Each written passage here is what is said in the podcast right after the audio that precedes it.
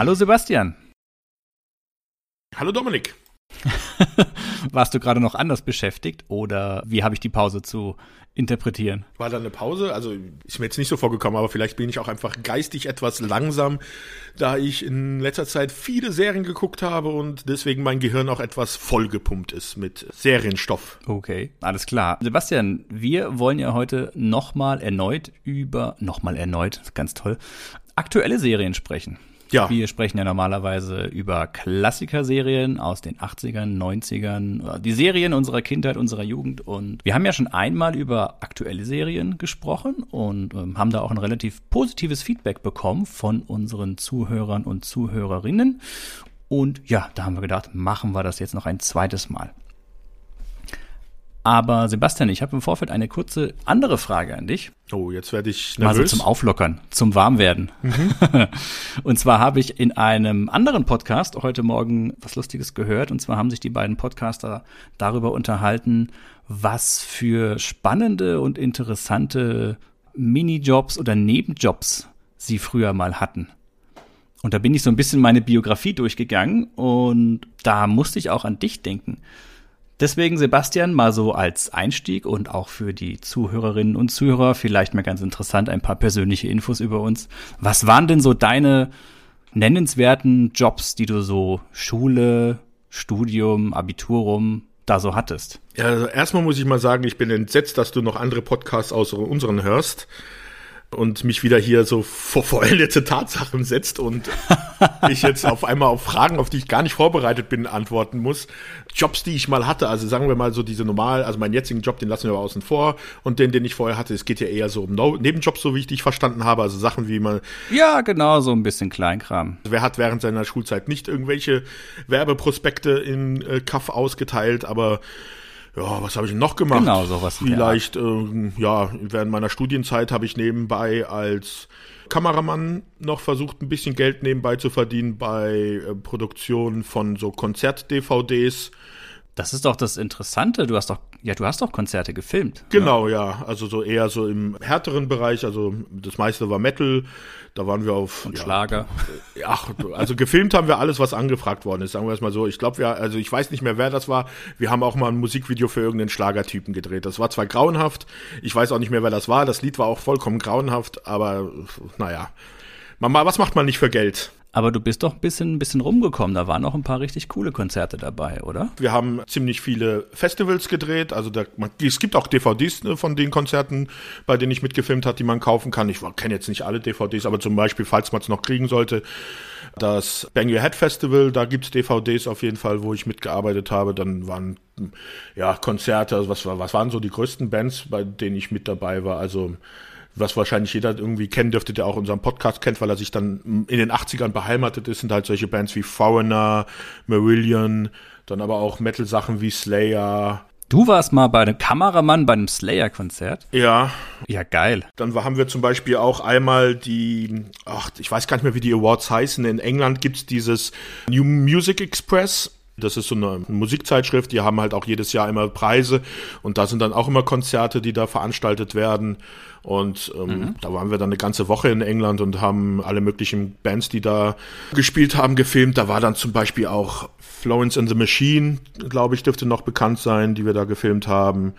Also sagen wir es mal so, ich glaube, es dürfte, wenn ich alles alle Bands, also die meisten Produktionen sind auch nie dann auf DVD rausgekommen. Also ein Kumpel hat er dann, der hatte angefangen, indem er das halt Konzerte für einen offenen Kanal gefilmt hatte. Da ging das halt los, bis der das dann halt dann beruflich gemacht hat. Und in der, wenn ich von der Anfangszeit, wo ich dabei war, bis zum Ende halt zähle, dann dürfte ich wahrscheinlich so irgendwie 400 oder 500 Konzerte gefilmt haben. Okay, ja, das klingt auch aber auf jeden Fall schon mal cool. Klingt auf jeden Fall nach einer coolen Zeit. So ja. Konzert-Roadie wollte ich ja auch schon immer mal sein irgendwie. Weißt du, so bei einer ganzen Tour mitfahren und im Hintergrund immer die Kabel tragen und von den schlecht gelaunten Rockstars verprügelt werden und bespuckt werden, aber trotzdem dabei sein und sagen, hey. Ja, also da gibt's schon ein paar lustige Leute, also mit die man dann mal getroffen hat. Also zum Beispiel die Band Korn haben wir getroffen bei einem Konzert, das wir gefilmt haben. Das war sehr lustig. Und was man vielleicht noch erwähnen könnte, eine unserer Aufnahmen zum Beispiel dürfte wohl auch wieder mit dafür verantwortlich gewesen sein, dass Twisted Sister sich wieder zusammengetan hatten. Was? Weil ich weiß noch, das war ein Konzert. Twisted Sister war zu dem Zeitpunkt nicht zusammen, also schon seit längerem, haben keine Konzerte mehr gemacht. Und es gab halt, oh, ich weiß nicht mehr, wo das war, war das Luxemburg, glaube ich. Und da war irgendein Konzert und da waren die eingeladen und die haben dann halt dort gespielt und wir hatten es gefilmt, haben denen dann halt das Filmmaterial zugeschickt und die haben dann sich das angeguckt, haben gesagt, ey, das ist richtig cool, hat Spaß gemacht, die Leute sind abgegangen auf dem Video, das sieht alles toll aus. Also so wurde es mir dann von unserem Produzenten erzählt, ob das natürlich dann wahr ist, ist alles äh, dahingestellt. Aber äh, das soll wohl angeblich die auch wieder davon überzeugt haben, dass sie wohl wieder auf Tour gehen wollten und keine Ahnung, ob das wirklich so ist. Aber die Snyder war auf jeden Fall eine coole Socke. Das klingt auf jeden Fall sehr, sehr geil. Alter, meine Güte, jetzt wollte ich dich aufs Glatteis führen mit dieser Fragestellung und wollte dann sagen, was ich für tolle Jobs gemacht habe und jetzt haust du so ein Ding raus. hust, hust. Also, ähm, ich ziehe die Frage hiermit zurück und kommen wir zum Thema. Soll ich dann alles rausschneiden? Nein, nein, das ist schon in Ordnung. Ich finde das super interessant, mit Sicherheit auch für unsere Zuhörerinnen und Zuhörer da draußen. Aber ich bin jetzt so ein bisschen so, äh, weißt du, ich bin jetzt so die kleine Landmaus, die jetzt so ihren Strohhut dreht und sagt, oh, Sir, hier wohnen Sie, das ist aber groß. ja. Naja, wenn, wenn wir in diese Richtung gehen, ich weiß nicht, ob ich es in unserem Podcast schon erzählt habe, dann könnte ich natürlich auch noch von der anderen Sache reden, der größten Niederlage meines Lebens halt, dass ich eigentlich die Möglichkeit gehabt hätte, zu Herr der Ringe zu den Dreharbeiten zu gehen und habe das leider verpasst. Das haben wir schon mal erwähnt, aber Sebastian, es ist so schön, dich leiden zu hören. Also äh, erzähl's doch noch mal. oh mein Gott. Äh, das war halt meine Zeit. Ich hatte gerade mein erstes Studium abgebrochen, Wirtschaftsinformatik. Das war dann doch nichts für mich und da hatte ich mich dann entschieden, vielleicht versuche ich es doch mal im Filmbereich und hatte über meinen Vater, der hatte da Beziehungen in München zu einer zu Ari. Das ist so weltweit die größte Kamerafirma eigentlich. Mit dem werden prozentual die meisten Filme oder war damals so. Ich glaube heutzutage ist wahrscheinlich immer noch so die meisten Filme mit denen ihren Kameras gedreht. Und ich habe dann dort ein Praktikum bekommen und ich habe dann zu Hause gesessen und habe darauf gewartet, dass man mir sagt, wann ich halt bei denen vorbeikommen kann, um dann dieses Praktikum zu starten. Und es kam leider keine Meldung und ich habe gewartet und gewartet und dann war es irgendwann mal so, dass ich dann angerufen habe und gemeint habe, hier, ich sollte doch ein Praktikum bei euch starten, wie sieht's denn aus? Und dann hieß es, ach, sie hätten schon längst kommen können. Dann kommen sie halt nächsten Monat. Dann bin ich am, am nächsten Monat nach München habe dann dort angefangen und durfte dann von meinem Chef dann erfahren, dass der gerade zwei Monate vorher, also in der Zeit, wo ich eigentlich schon dort hätte arbeiten können, nach Neuseeland gereist ist, um das ganze Kamera-Equipment zu Peter Jackson und der Herr der Ringe zu bringen. Und er hatte die Praktikanten, die halt dort vor Ort waren, gefragt, ob nicht einer mitkommen will und alle hatten abgelehnt. Ah. Wer weiß, was daraus hätte werden können. Ja, besonders, also ich wusste auch schon, also ich kannte Peter Jackson, weil seine Filme vorher kannte ich auch schon. Ich wusste, dass Herr der Ringe gedreht mhm. wird. Ich war Fantasy-Fan. Ich habe ja dann im Nachhinein, habe ich noch ja versucht, alles möglich zu machen, irgendwie hinzukommen. Wenn da irgendwelche Sachen hingeschickt werden mussten, habe ich gesagt, ich flieg das rüber, schickt mich und naja, hat nie geklappt. Ja, ja, klar. Ich meine, Alter, ah, aber mal so gesagt, wenn das geklappt hätte, würden wir wahrscheinlich heute nicht hier sitzen, würden uns nicht kennen und würden den Zuhörer und Zuhörerinnen keinen so schönen Podcast bieten können. Sei ehrlich, du wärst lieber da gewesen, als jetzt mit mir diesen Podcast zu machen. ja, man weiß ja, komm, nicht über verschüttete Suppe Wein oder wie auch immer da das Sprichwort heißt. Verschüttete Milch, glaube verschüttete ich. Verschüttete Milch, ja. ja. Du weißt, was ich meine. ich wollte gerade sagen, verschütteten Lembas, um eine Herr der Ringe-Referenz zu machen, aber Lembas kann man schlecht verschütten. Den kannst du wieder aufheben und trotzdem essen, ja. Ja, na gut. Ja, jetzt bin ich wohl am Zug, ne? Mach ich noch mal kurz. Komm, was hast hm. du denn? Womit hast du dein Geld während deiner jungen Jahre verdient? Okay, das sind viele, viele Sachen. Ich habe ja schon eine sehr, sehr spannende Vita, was das angeht, so im Nachhinein. Also das Zeitungsaustragen und so haben wir ja schon gesagt. Jetzt versuche ich mal so ein bisschen gleichzuziehen mit deiner Filmgeschichte. Ich war mal Produktionsfahrer oh. für das ZDF kleines Fernsehspiel. In Stuttgart wurde da ein Film gedreht. Das war ein irgendein deutsch deutsch-kroatisches Familiendrama. Also jetzt nicht so wirklich. ja, das, das, das, das große Ding. Und die haben Praktikanten gesucht. Und wenn kleine Filmproduktionen Praktikanten suchen, heißt es in den meisten Fällen, behaupte ich einfach mal, die suchen Leute, die quasi für lau sich den Arsch aufreißen und äh, einfach mal für, für nichts da lange Zeit arbeiten, weil Hauptsache mal beim Film dabei gewesen zu sein. Mhm. Und so war das auch bei mir. Ich hatte eigentlich einen Praktikumsplatz beim Beleuchter. Der wollte mich dann aber nicht hat irgendwie nicht so hingehauen, also dem, dem Chef, Chefbeleuchter von dieser mhm. Fernsehproduktion. Mhm. Und dann haben sie mich quasi, haben sie gesagt, ah ja, wenn du willst, kannst du fahren. Und dann habe ich gesagt, ah ja, gut, Autofahren ist okay. Was dazu führte, dass ich dann der Produktionsfahrer dieser kleinen Produktion wurde. Das klingt spannender, als es ist. Im Endeffekt habe ich nichts anderes gemacht, als mit einem Sprinter entweder die Schauspieler oder das ganze, das, die ganze Crew, also Regie, Kamera, Aufnahmeleiter und so weiter, zu den einzelnen Locations in Stuttgart zu fahren, wo dann die Aufnahmen stattfinden. Man muss es sich so vorstellen, ich glaube, ich hatte den Führerschein vielleicht erst mal ein halbes, dreiviertel Jahr oder so. Ich war entweder ich war noch keine 19 oder ich war kurz davor, 19 zu werden. Und dann kriegst du einen Sprinter, wo hinten sechs oder acht Leute drin sitzen und du fährst durch die Stuttgarter Innenstadt die Leute zu irgendwelchen Locations. Und da fängst du irgendwie morgens um sechs oder um sieben habe ich angefangen, habe den Wagen von der Autovermietung abgeholt, den ganzen Tag die Leute durch die Gegend gefahren und dann hieß es so abends um zehn, halb elf, ja, jetzt bringst du das Auto wieder bei der Autovermietung ab, äh, gibst du da wieder ab und dann musst du halt gucken, wie du mit der S-Bahn oder so nach Hause kommst, keine Ahnung. Das war, das war sehr hart, das war sehr lehrreich. Im Grunde habe ich nichts von dieser ganzen Filmproduktion mitbekommen, denn ich war die ganze Zeit nur im Auto, die Leute im Auto haben die ganze Zeit nur telefoniert. Und wenn irgendwas war, hieß es, ja, du wartest unten am Auto.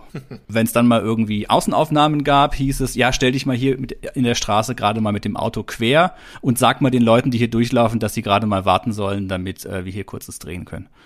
Das war alles nicht so geil, aber es war interessant. Das gipfelte dann darin, dass es, ich glaube, irgendwann gegen Ende gab es Aufnahmen, die in Kroatien stattfinden sollten oder auch stattgefunden haben. Und ich glaube, wo waren das? Sada oder so da unten. Und da hieß es, ja, die ganzen Schauspieler fliegen runter. Dominik, du könntest dann mit dem Sprinter, mit dem Equipment runterfahren. Und das war dann halt echt eine krasse Odyssee von Stuttgart aus nach Sada runter. Ich glaube, ich hatte damals eine Übernachtung noch in Österreich irgendwo gemacht, so einen Zwischenstopp. Ich bin nicht durchgefahren. Aber das war lehrreich. Das waren sehr lehrreiche, puh, wie lang waren das? Ich habe die ganze Zeit irgendwas von, von drei Monaten im Kopf, aber es war, glaube ich, ein bisschen weniger. Tja, so hast du die Welt des Films kennengelernt. Ja, und ich fand's ganz schön scheiße, ehrlich gesagt. nee, also das war war übel. Ja, ja, Produktionsfahrer ist schon, ja, wirklich mit so das kleinste Licht, glaube ich, was am Set dann unterwegs ist. Ja, ja, also es, es, es war halt wirklich früh morgens los, den ganzen Tag rumkurven, äh, abends bist du der Letzte, der quasi das Licht ausmacht, hatte ich das Gefühl. Und am nächsten Tag dann gleich wieder von vorne. Also, ja, okay. Das war nicht so geil. ja. Oh, und ich habe mal in einem Tonstudio kurz gejobbt. Auch in Stuttgart. Und da habe ich mal mit der deutschen Stimme von Robert De Niro telefoniert. Daran erinnere ich mich noch. Okay. Da habe ich so, äh, so ein bisschen Sachbearbeitung gemacht und so ein bisschen Telefonservice, Telefondienst. Das war auch so im Rahmen, so Praktikum, Minijob so ein bisschen. Und da habe ich mit der Stimme von Robert De Niro telefoniert. Der hatte da für irgendein Museum in Stuttgart hatte der für einen Audioguide hatte der so Sprachen, so äh, Sachen halt eingesprochen, die man sich dann anhören konnte, wenn man da rumgelaufen ist in dem Museum. Da erinnere ich mich auch noch dran. War aber auch sehr unspektakulär. Ja, ja. Und du hast dir nicht deine Lieblingszitate von ihm aus irgendwelchen Filmen nachsagen lassen? Genau, nein, ja. Aufs Handy noch. Hier, können, ja. können Sie mal sagen, Dominik Zenia ist der Größte. nein, ich habe es auch erst, glaube ich, später gemerkt, dass der das überhaupt ist, weil am Telefon klang das natürlich noch mal ein ganzes klang es nochmal anders und wenn dann so ein Synchronsprecher ja irgendeinen speziellen Schauspieler spricht, dann ist es ja sowieso immer ein bisschen anders. Ja, ja.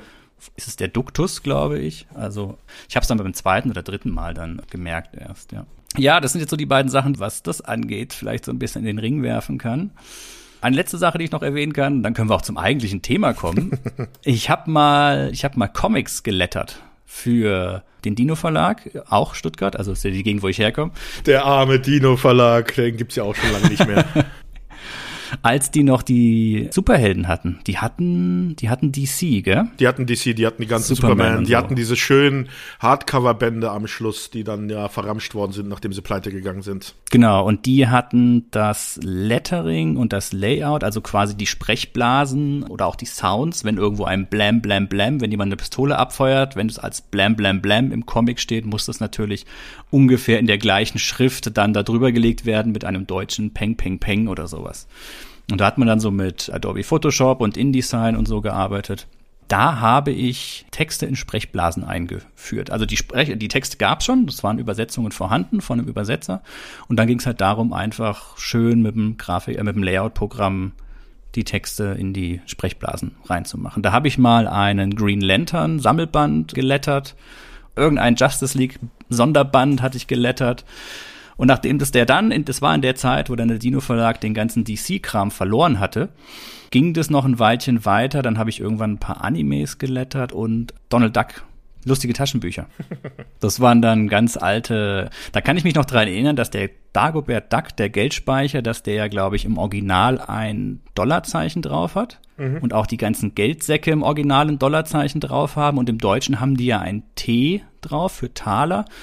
Und der Geldspeicher hat nur ein DD drauf für Dagobert Duck. Ja. Und da musste man quasi immer mit einem Grafikprogramm Dollarzeichen wegmachen vom Geldspeicher und ein großes DD drauf machen. Und ungefähr so, dass es passt. Das war an sich eine ganz, ganz schöne, spannende Arbeit. Habe ich so während des Studiums, äh, während des Abiturs gemacht, genau. Ja. ja, Mai. Spannend. Ich, ich finde es mal ganz, ganz nett, so hm, zu hören und sich daran zu erinnern. Und der Welt preiszugeben, was man alles in seinem Leben versaut hat. Welche Chancen man hatte, nicht wahr? und aus denen man nichts gemacht hat.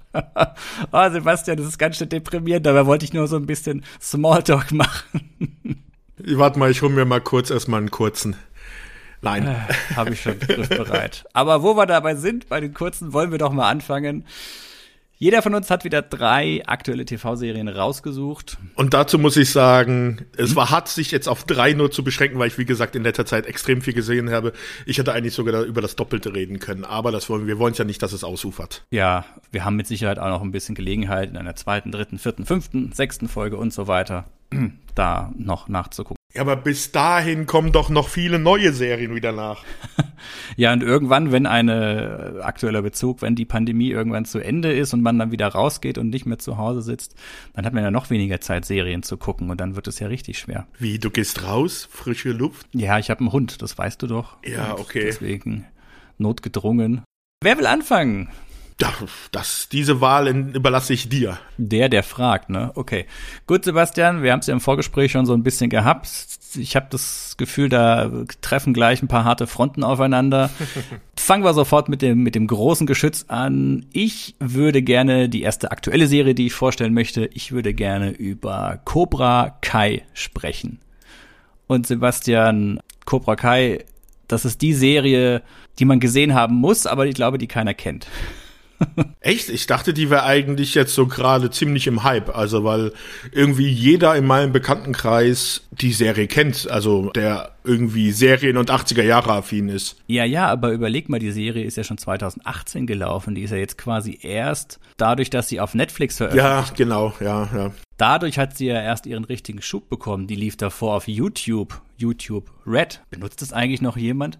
Ich weiß noch, damals, als der erste Trailer rausgekommen ist, für Cobra Kai habe ich gedacht, wow, yeah. Und dann sehe ich am Schluss da dieses YouTube-Symbol.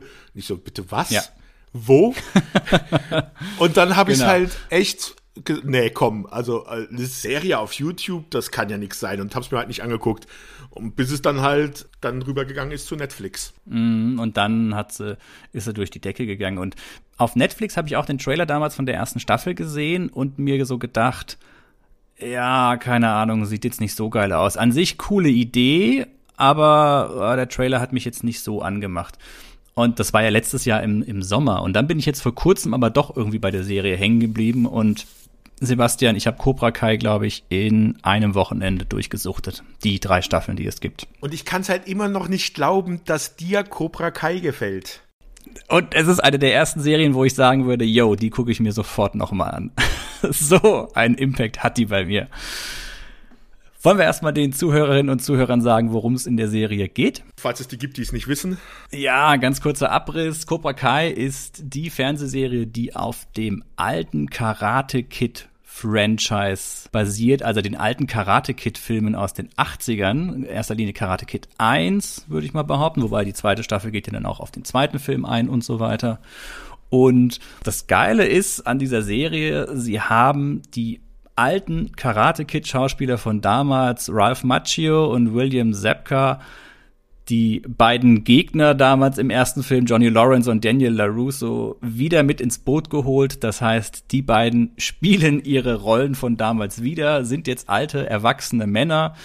Der Daniel LaRusso ist ein Autoverkäufer, dem geht's eigentlich ganz gut. Der hat äh, ein Autohaus, dem Autoverkäufer ist schon so geil, weißt du. Es gibt, ich, ich werf's einfach mal in den Raum. Es ist, glaube ich, schon, es gibt wenige unsympathischere Filmcharaktere wie Autoverkäufer. Autoverkäufer werden ja in Filmen grundsätzlich oder in Serien grundsätzlich immer als schmierig dargestellt. Und allein das finde ich schon geil. Und Johnny Lawrence, gespielt von William Zabka, das war damals der, der böse Blonde quasi, der in dem Cobra Kai Dojo mhm. gekämpft hat. Dem geht's nicht ganz so gut, weil eigentlich ist, seitdem er bei dem ersten Karate Kid Film quasi den Kampf verloren hat. Seitdem ging sein Leben eigentlich nur noch so gut wie bergab und er ist so der der klassische Loser Typ, würde ich mal sagen, ne? Und in der Serie geht es letztendlich darum, dass Johnny Lawrence so ein bisschen die gescheiterte Existenz ist, immer noch nicht das alles verdaut hat, was damals passiert ist in den 80ern. Er ist selber auch ganz massiv, ganz schlimm in den 80ern hängen geblieben als Figur der macht tatsächlich wieder ein Karate-Dojo auf und nennt es Cobra Kai, wie damals das Karate-Dojo aus dem ersten Film. Und wie es natürlich so ist, es kommt nach kürzester Zeit zu Konflikten mit seinem alten Feind und Widersacher Daniel LaRusso, gespielt von Ralph Macchio. Das geht dann über bisher drei Staffeln auf eine super spannende, super interessante und super schöne Sache hin und her. Aber bevor ich jetzt hier weiter monologisiere, Sebastian, wie findest du Cobra Kai? Also erstmal, wie gesagt, ich bin echt überrascht, dass dir die Serie gefällt, weil äh, es gibt da auch so viele Elemente, wo ich, wo ich weiß, das sind Sachen, mit denen du sonst überhaupt nichts anfangen kannst. Allein Johnny Lawrence hat ja Cobra Kai ins, wieder ins Leben gerufen und hat natürlich dann auch erstmal einen Schüler, den er da unterrichtet, äh, Miguel Diaz. Drangsaliert. Ja, drangsaliert anfangs, um dann ja um ihn zum Karatekämpfer zu machen, Miguel Diaz, und der verliebt sich natürlich dann auch natürlich in die Tochter von Daniel LaRusso und äh, allein schon diese, diese Liebesgeschichte und dieses Hin und Her und dann kommen ja noch weitere Charaktere dazu. Es wird zu einer Dreiecksgeschichte und sowas. Dass dir das gefällt, da bin ich immer noch baff. Ja, ganz, ganz kurz, ja. Das stammt auch zum größten Teil aus der Mottenkiste und das ist also so die Konstruktion und der Aufbau und der Ablauf und so weiter. Das ist auch das, wo ich jetzt sagen würde, das ist für ein anderes Zielpublikum, das ist für jüngere Zuschauer, das ist irgendwas, das ist aber okay, weil die Schauspieler, die jungen Schauspieler, die das machen, die machen ihre Arbeit da echt gut und irgendwie ist es auch ganz nett gemacht und so weiter. Ab der dritten Staffel vielleicht ein bisschen grenzwertig hier und da, da, da muss man mal gucken, wohin die Serie noch geht. Aber was mich halt wirklich interessiert, ist dieses Ding zwischen Johnny Lawrence und Daniel LaRusso. Dieses Hin und Her zwischen den beiden. Und John Kreese, der halt dann in der zweiten dazukommt, ja. Also ich bin ein bisschen zwiegespalten bei der Serie.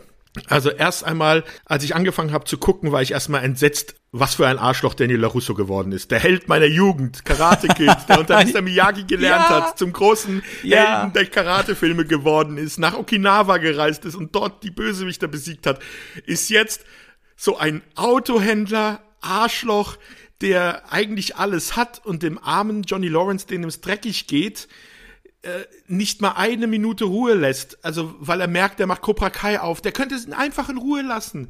Das lass den doch machen, dem geht's dreckig, der interessiert mich nicht, mir geht's super. Ich habe eine tolle Familie, hat eine tolle Frau, hat zwei liebe Kinder, hat ein ganzes Auto Imperium halb, macht richtig Asche, aber nein, da kommt sein alter Widersacher und er muss da unbedingt dann äh, versuchen, den zu vernichten. Was ist denn das für ein Penner?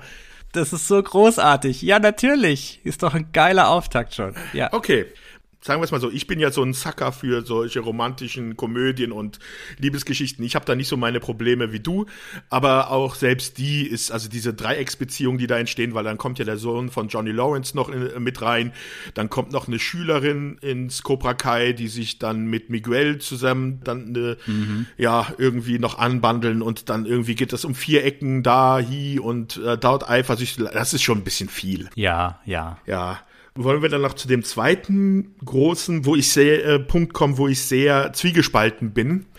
Das ist aber auch ja. bei anderen Produktionen, wo ich die gleichen Zwiespalt habe. Das ist zum Beispiel einmal Fight Club und das andere Green Street Hooligans. Ich weiß nicht, den ersten Film wirst du auf jeden Fall kennen, beim zweiten weiß ich es nicht. Mhm. Das sind ja Filme, wo sich auch sehr viel geprügelt wird und wo das Prügeln jetzt nicht so, wie soll ich sagen, negativ konnotiert ist. Also bei dieser Serie hier, da dauert es ja wirklich echt bis zum Ende der zweiten Staffel, dass mal was Schlimmes passiert durch die ganzen Schlägereien. Mhm. Sonst prügeln die sich mhm. ja halb tot und es ist vollkommen egal. also was die, was die sich da ein, einfahren gegenseitig, Hui, das ist schon ordentlich. Und wie gesagt, es hat halt ja. keine Konsequenzen bis halt zum Ende der zweiten Staffel. Da passiert ein Unfall. Aber es wandelt sich ja dann auch wieder in der dritten Staffel und selbst das wird ja dann wieder relativiert. Und ja, ich denke mir mal so, hm, müssen sie jetzt unbedingt in dieser Serie das so produzieren, als wenn es eine Lösung wäre, sich zu prügeln. Aber andererseits bin ich dann auch da und denke mir, ach komm, jetzt mal selber auf die Straße gehen, ein paar Leuten in die Fresse hauen, ist doch auch vollkommen okay.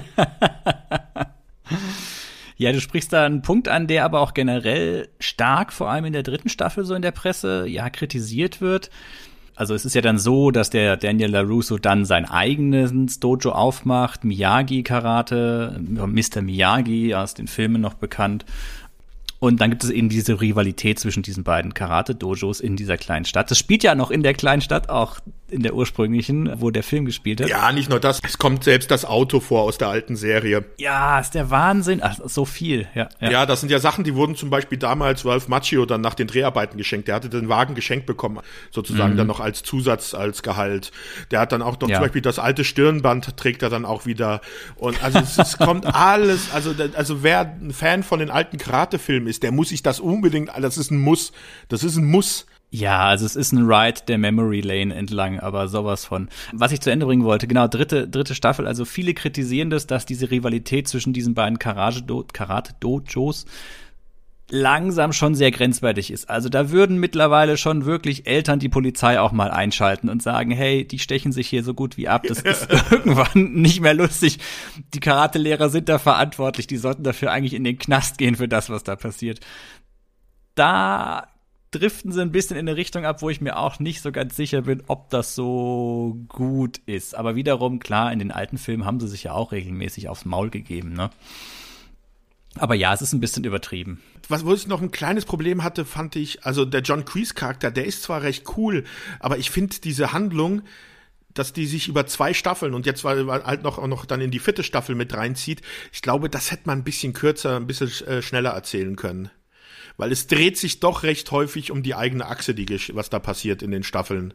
Ja gut, sie haben natürlich nicht viel, ne? Ja, es ist so, dass sich Johnny Lawrence und LaRusso immer wieder kappeln, dann wieder aneinander annähern. Da gibt, das sind halt die schönsten Szenen, wenn sie mal zusammen unterwegs sind, mal irgendwo einen zusammen trinken, weil sie irgendwie äh, dazu gezwungen werden wegen der Frauen, mit denen sie gerade, äh, der eine verheiratet, der andere gerade mit einer zusammen ist, oder weil sie auf der Suche nach jemanden sind und dann natürlich äh, entzweien sie sich wieder, prügeln sich wieder, dann später kommen sie doch irgendwie wieder. Es ist immer so, du denkst dir, ach, eigentlich könnten es doch die besten Kumpels sein. Warum können sie nicht einfach ihre Differenzen niederlegen und zusammen einfach Kumpels sein? Aber dann ja. wird ja vielleicht ja jetzt Ende der dritten Staffel, vierte Staffel, mal schauen, was in der vierten Staffel kommen wird. Ja, aber genau da sprichst du den interessanten Punkt an. Die beiden, das, das ist so eine Hassliebe, die die beiden miteinander verbindet. Und was mich total fasziniert hat, du hast es schon gesagt, der Daniel LaRusso, der kommt in der ersten Staffel als das größte Arschloch rüber.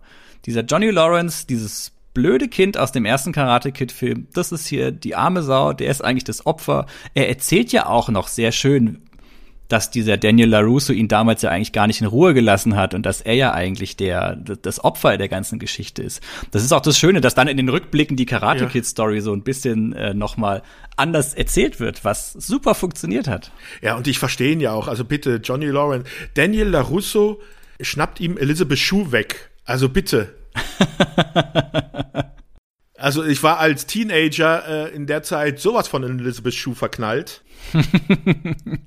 und das ist ja das Schöne, die taucht ja in der dritten Staffel auch wieder auf. Ja, und sie wird ja bestimmt in der vierten Staffel extrem wichtig sein, glaube ich. Mm, ja, du siehst ja, ja schon, wenn ja, sie auftaucht, wie die beiden schon wieder um sie rumtänzeln, obwohl ja mm. dieser Penner, Penner von Daniela Russo ja eigentlich verheiratet ist.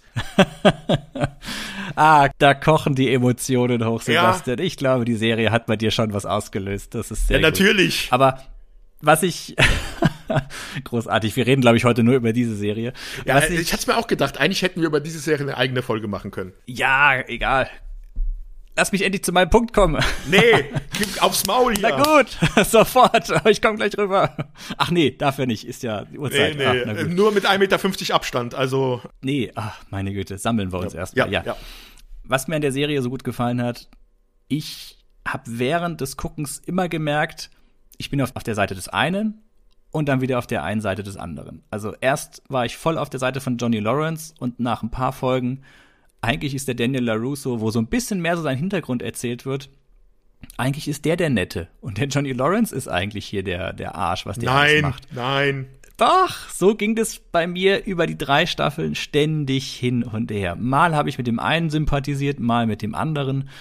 Es war nie so, dass ich gesagt habe, das ist der Böse, das ist der Gute und das, haha, sie haben jetzt vertauschte Rollen, weil sind sie erwachsen und so weiter.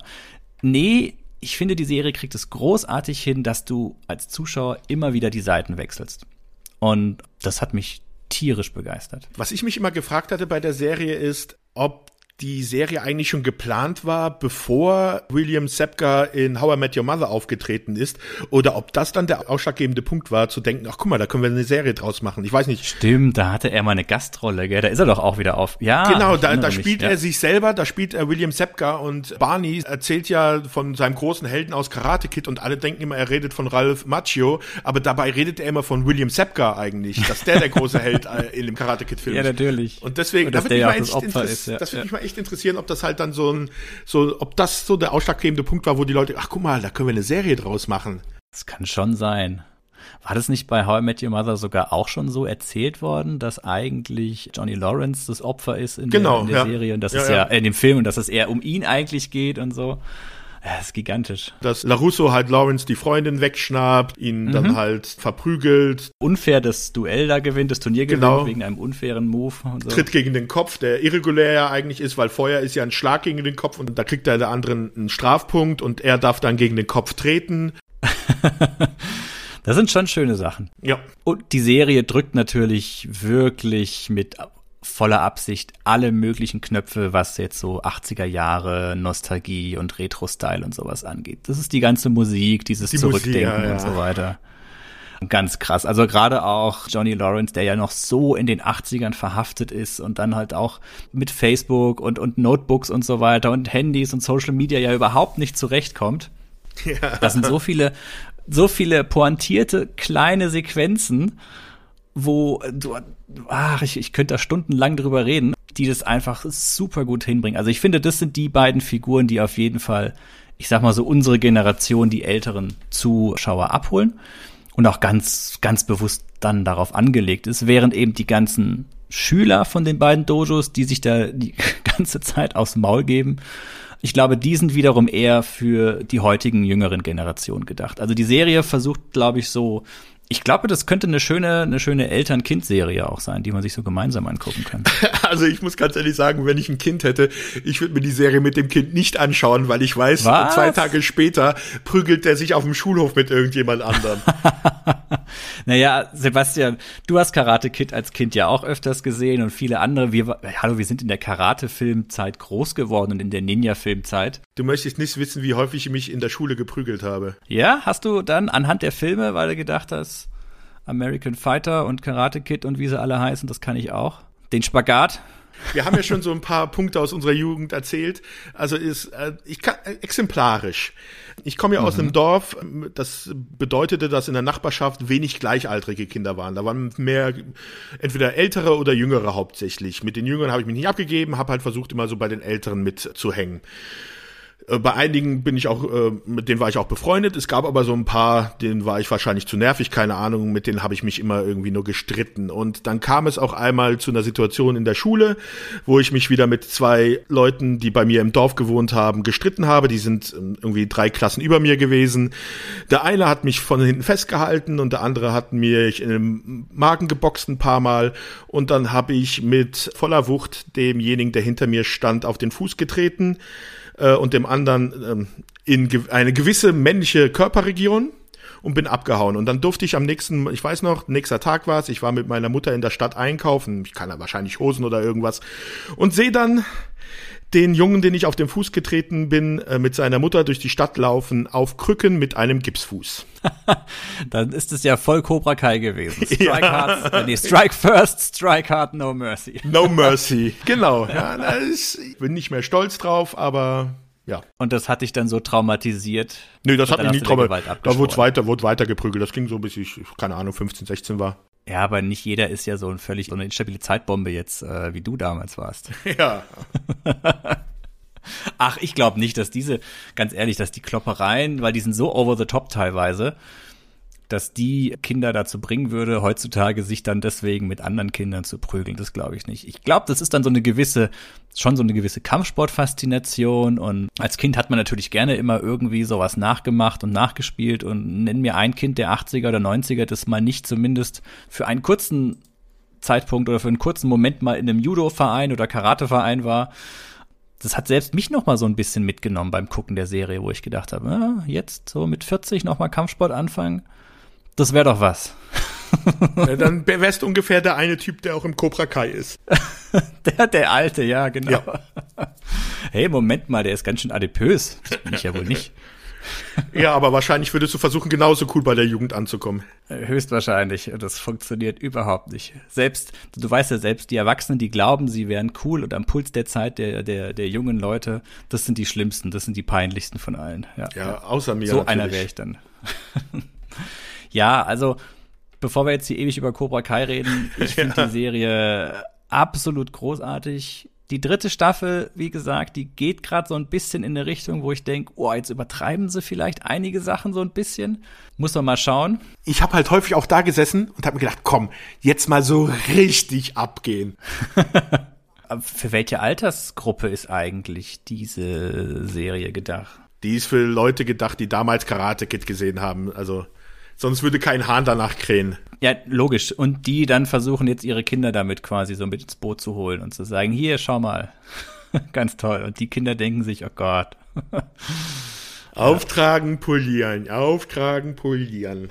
Allein das sind doch, es sind so viele schöne große Momente da drin. Allein dieses Auftragen, polieren, wie das da mehrmals auf verschiedene Weisen referenziert wird. Ja, aber das übertreiben sie ein bisschen, diese Referenz, auftragen, polieren und sowas. Also. Ja, auch die Szene, wo der Daniel LaRusso bei dem ersten Turnierkampf dann die Hände auflegen will. Und man denkt, jetzt kommt diese selbe Szene, wie Mr. Miyagi ihm die Hände auf, auf die Stelle legt, dass er noch kämpfen kann. Und dann kommt es doch ganz anders. Also. Ja.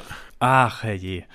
Die Serie hat ein neues oder ein neues Genre, aber ein Genre, das ich so noch zum ersten Mal gelesen habe. Ich weiß nicht.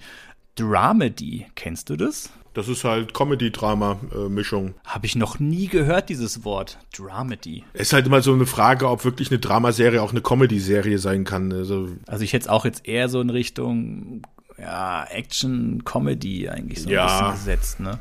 Naja, ja. wie auch immer, ich finde die Serie absolut großartig und ich würde sie jedem empfehlen. Vor allem natürlich, wenn man TV-Serienstars Fan ist oder ähm, Reminiszenten-Fan von den beiden Podcasts, dann kommt man um die Serie, glaube ich, eh nicht rum. Weil es einfach so in diese, in diese gleiche Kerbe reinschlägt. Mhm. Okay. Sebastian, du bist am Zug. Wie soll ich denn da jetzt mithalten? es ist halt Cobra Kai, ne? Dass du auch gleich mit der anfängst. Ich dachte, die nimmst du als letztes, so als Bonbon. Nein, Mann. Im, du weißt doch, Strike First. no Mercy für meine Serie. Ja, was habe ich mir denn als erste Serie ausgesucht? Ich habe mir eine Serie ausgesucht, die natürlich auch da schon gleich verloren hat, weil sie jetzt schon nach der ersten Staffel auch schon wieder eingestellt worden ist. Oh, okay. Ja, die haben den Kampf verloren. Okay, äh, und zwar geht es um die Serie The Irregulars oder im Deutschen Die Bande aus der Baker Street. Wieder sehr schön übersetzt. Mhm. Serie, die auf Netflix gelaufen ist, hatte ihren Starttermin hier im März gehabt acht Episoden in der ersten Staffel, ist eine Serie, die so im viktorianischen London angesiedelt ist. Dieses Sherlock Holmes Setting, also Sherlock Holmes und Dr. Watson spielen auch in dieser Serie mit. Basiert auf einem Comic, glaube ich auch, oder? Uh, da bin ich jetzt überfragt. Das wüsste ich jetzt nicht. Also ich kenne eine Serie, die heißt Die Vier von der Baker Street, ein Comic. Ich weiß nicht, ob das dasselbe ist. Kann auch sein, dass es mit was anderem ist. Naja, nee, dürfte also, um den es halt diese Serie geht, oder auch zum Beispiel bei dem Comic, den du erwähnt hast, äh, sind halt diese Gehilfen von Sherlock Holmes, die, diese Jugendlichen, die in der Baker Street wohnen und die auch schon in den Originalromanen von Sir Arthur Conan Doyle auftauchen und die dann immer so Informationen für Sherlock ah. Holmes und Dr. Watson zusammentragen. Das ist halt diese okay. Baker Street Bande. Ich glaube, in den Romanen von Arthur Conan Doyle heißen sie eigentlich immer Baker Street Boys weil das halt, ich glaube, mhm. in den alten Romanen immer Jungs sind. Das sind halt so, wenn er irgendwelche Informationen braucht, halt von der Straße, weil die überall rumkommen, überall was äh, aufschnappen, sind das halt die, die dann ihm immer Informationen zukommen lassen. Und in dieser Serie geht es halt um eine Gruppe von Kindern, die halt diese Bande hier ist. Hier jetzt nicht nur Jungs, sondern aufgeteilt in zwei Mädchen und zwei Jungs. Äh, die ganze Serie ist so ein bisschen mystisch angehaucht. Das ist halt, was man wissen sollte, dass äh, Sherlock Holmes, wie heißt das, wenn keiner mehr die Rechte dafür hat? Dafür gibt es auch einen Ausdruck. So Public Domain. Ja, genau. Meinst. Ja, sowas ja. in der Art. Also, weil da sind die Rechte halt dann ausgelaufen und deswegen mhm. ist halt äh, Sherlock Holmes Public Domain. Deswegen findet man halt auch so viele Fernsehfilme, Serien, Hörspiele, Romane und irgendwas, wo halt Sherlock Holmes drin auftauchen. Also Netflix hatte ja vorher auch diese andere Serie, wo Sherlock Holmes aufgetaucht ist, die, wo seine Schwester dann die Hauptrolle spielt. Ich weiß gar nicht, Elmer Holmes oder wie der dann hieß. Das war ein Film, ja. ja das war ein Film, Cavill, der doch. Der dann da Sherlock Holmes spielt, ja. ja. Diese vier Kinder werden in so Fälle hineingezogen, die halt immer was Übernatürliches haben. Es geht los, zum Beispiel, dass in dem ersten Fall werden Babys aus Wohnungen geklaut und die versuchen dann halt rauszufinden, wo denn diese Babys sind. In der ersten Folge taucht Watson sogar schon auf und versucht sie auch dann auf diesen Fall anzusetzen. Holmes sieht man noch nicht. Watson ist auch so ein bisschen zwielichtiger Charakter. Man erfährt dann, dass es wohl irgendwie einen Riss in den, zwischen den Dimensionen gibt, durch den böse oder dunkle Mächte eindringen. Eins von diesen Baker Street Boys, ein Mädchen, hat auch eine besondere Fähigkeit, die kann irgendwie ja, in Traumwelten oder sowas schauen, kann das aber nicht wirklich kontrollieren und hat halt immer Albträume und hat irgendwelche warnende Träume, dass halt irgendwas Schlimmes passieren wird. Und zu diesen vier Kindern gesellt sich, oder es sind eigentlich Jugendliche, also die würden, die Schauspieler sind, ich weiß gar nicht, die sind glaube ich ein bisschen älter, spielen aber halt wieder typisch so 15- bis 16-jährige Jugendliche. So junge Erwachsene, Anfang, Mitte 20er, die dann junge äh, spielen, ja. Okay. Und da kommt dann noch ein fünfter Jugendlicher in die Gruppe und zwar das, was er denen halt nicht erzählt, aber was wir als Zuschauer halt erfahren ist, das ist einer der Kinder von der Königin ist auch wirklich eine historische Person. Das war irgendwie das neunte Kind der Königin, die damals regiert hat. Der Name weiß ich jetzt auch nicht. Der sich halt äh, aus, der, aus dem Palast rausschleicht, um halt Abenteuer zu erleben. Verliebt sich natürlich auch in eins dieser beiden Mädchen, die zu dieser Bande gehört und schließt sich ihn an und versucht dann mit diese Fälle zu lösen, die dann am Anfang alle in den einzelnen Episoden einzeln eigentlich abgeschlossen sind und so ab der dritten, vierten Episode merkt man, dass da ein, eine Überhandlung, also dass es da was Größeres gibt, was im Hintergrund steht und worauf alle Folgen eigentlich hinauslaufen. Holmes taucht dann auch noch irgendwann mal auf, das ist, äh, will ich jetzt aber nicht zu viel verraten über Sherlock Holmes, der ist etwas anders dargestellt, wie man es halt aus den klassischen Romanen kennt. Mhm. Und das Ganze endet dann halt nach acht Folgen mit einem ja, die Staffel ist eigentlich abgeschlossen, hat aber ein Ende, wo man sagen kann, dass ein paar Fragen offen bleiben, besonders was mit einem speziellen Charakter passiert. Aber man kennt es ja, Netflix, man kann nicht unbedingt immer nachvollziehen, warum Netflix manche Serien fortsetzt und andere wiederum absetzt, wo man dachte eigentlich, dass sie recht erfolgreich sind, weil zum Beispiel auch diese Serie war eigentlich, soweit ich weiß, eine Zeit lang immer unter diesen Top Ten gesehenen Serien, die Netflix einem anzeigt. Ich fand sie sehr unterhaltsam, ist es nichts Besonderes. Also es ist jetzt nichts irgendwie, was das, das Rad neu erfindet. Aber ich finde die Stimmung, die die ganze Serie einfängt, recht gut. Ich finde die Darsteller recht gut. Auch dieses, dieses Mystische mit Sherlock Holmes verbunden find, funktioniert für mich eigentlich auch recht gut.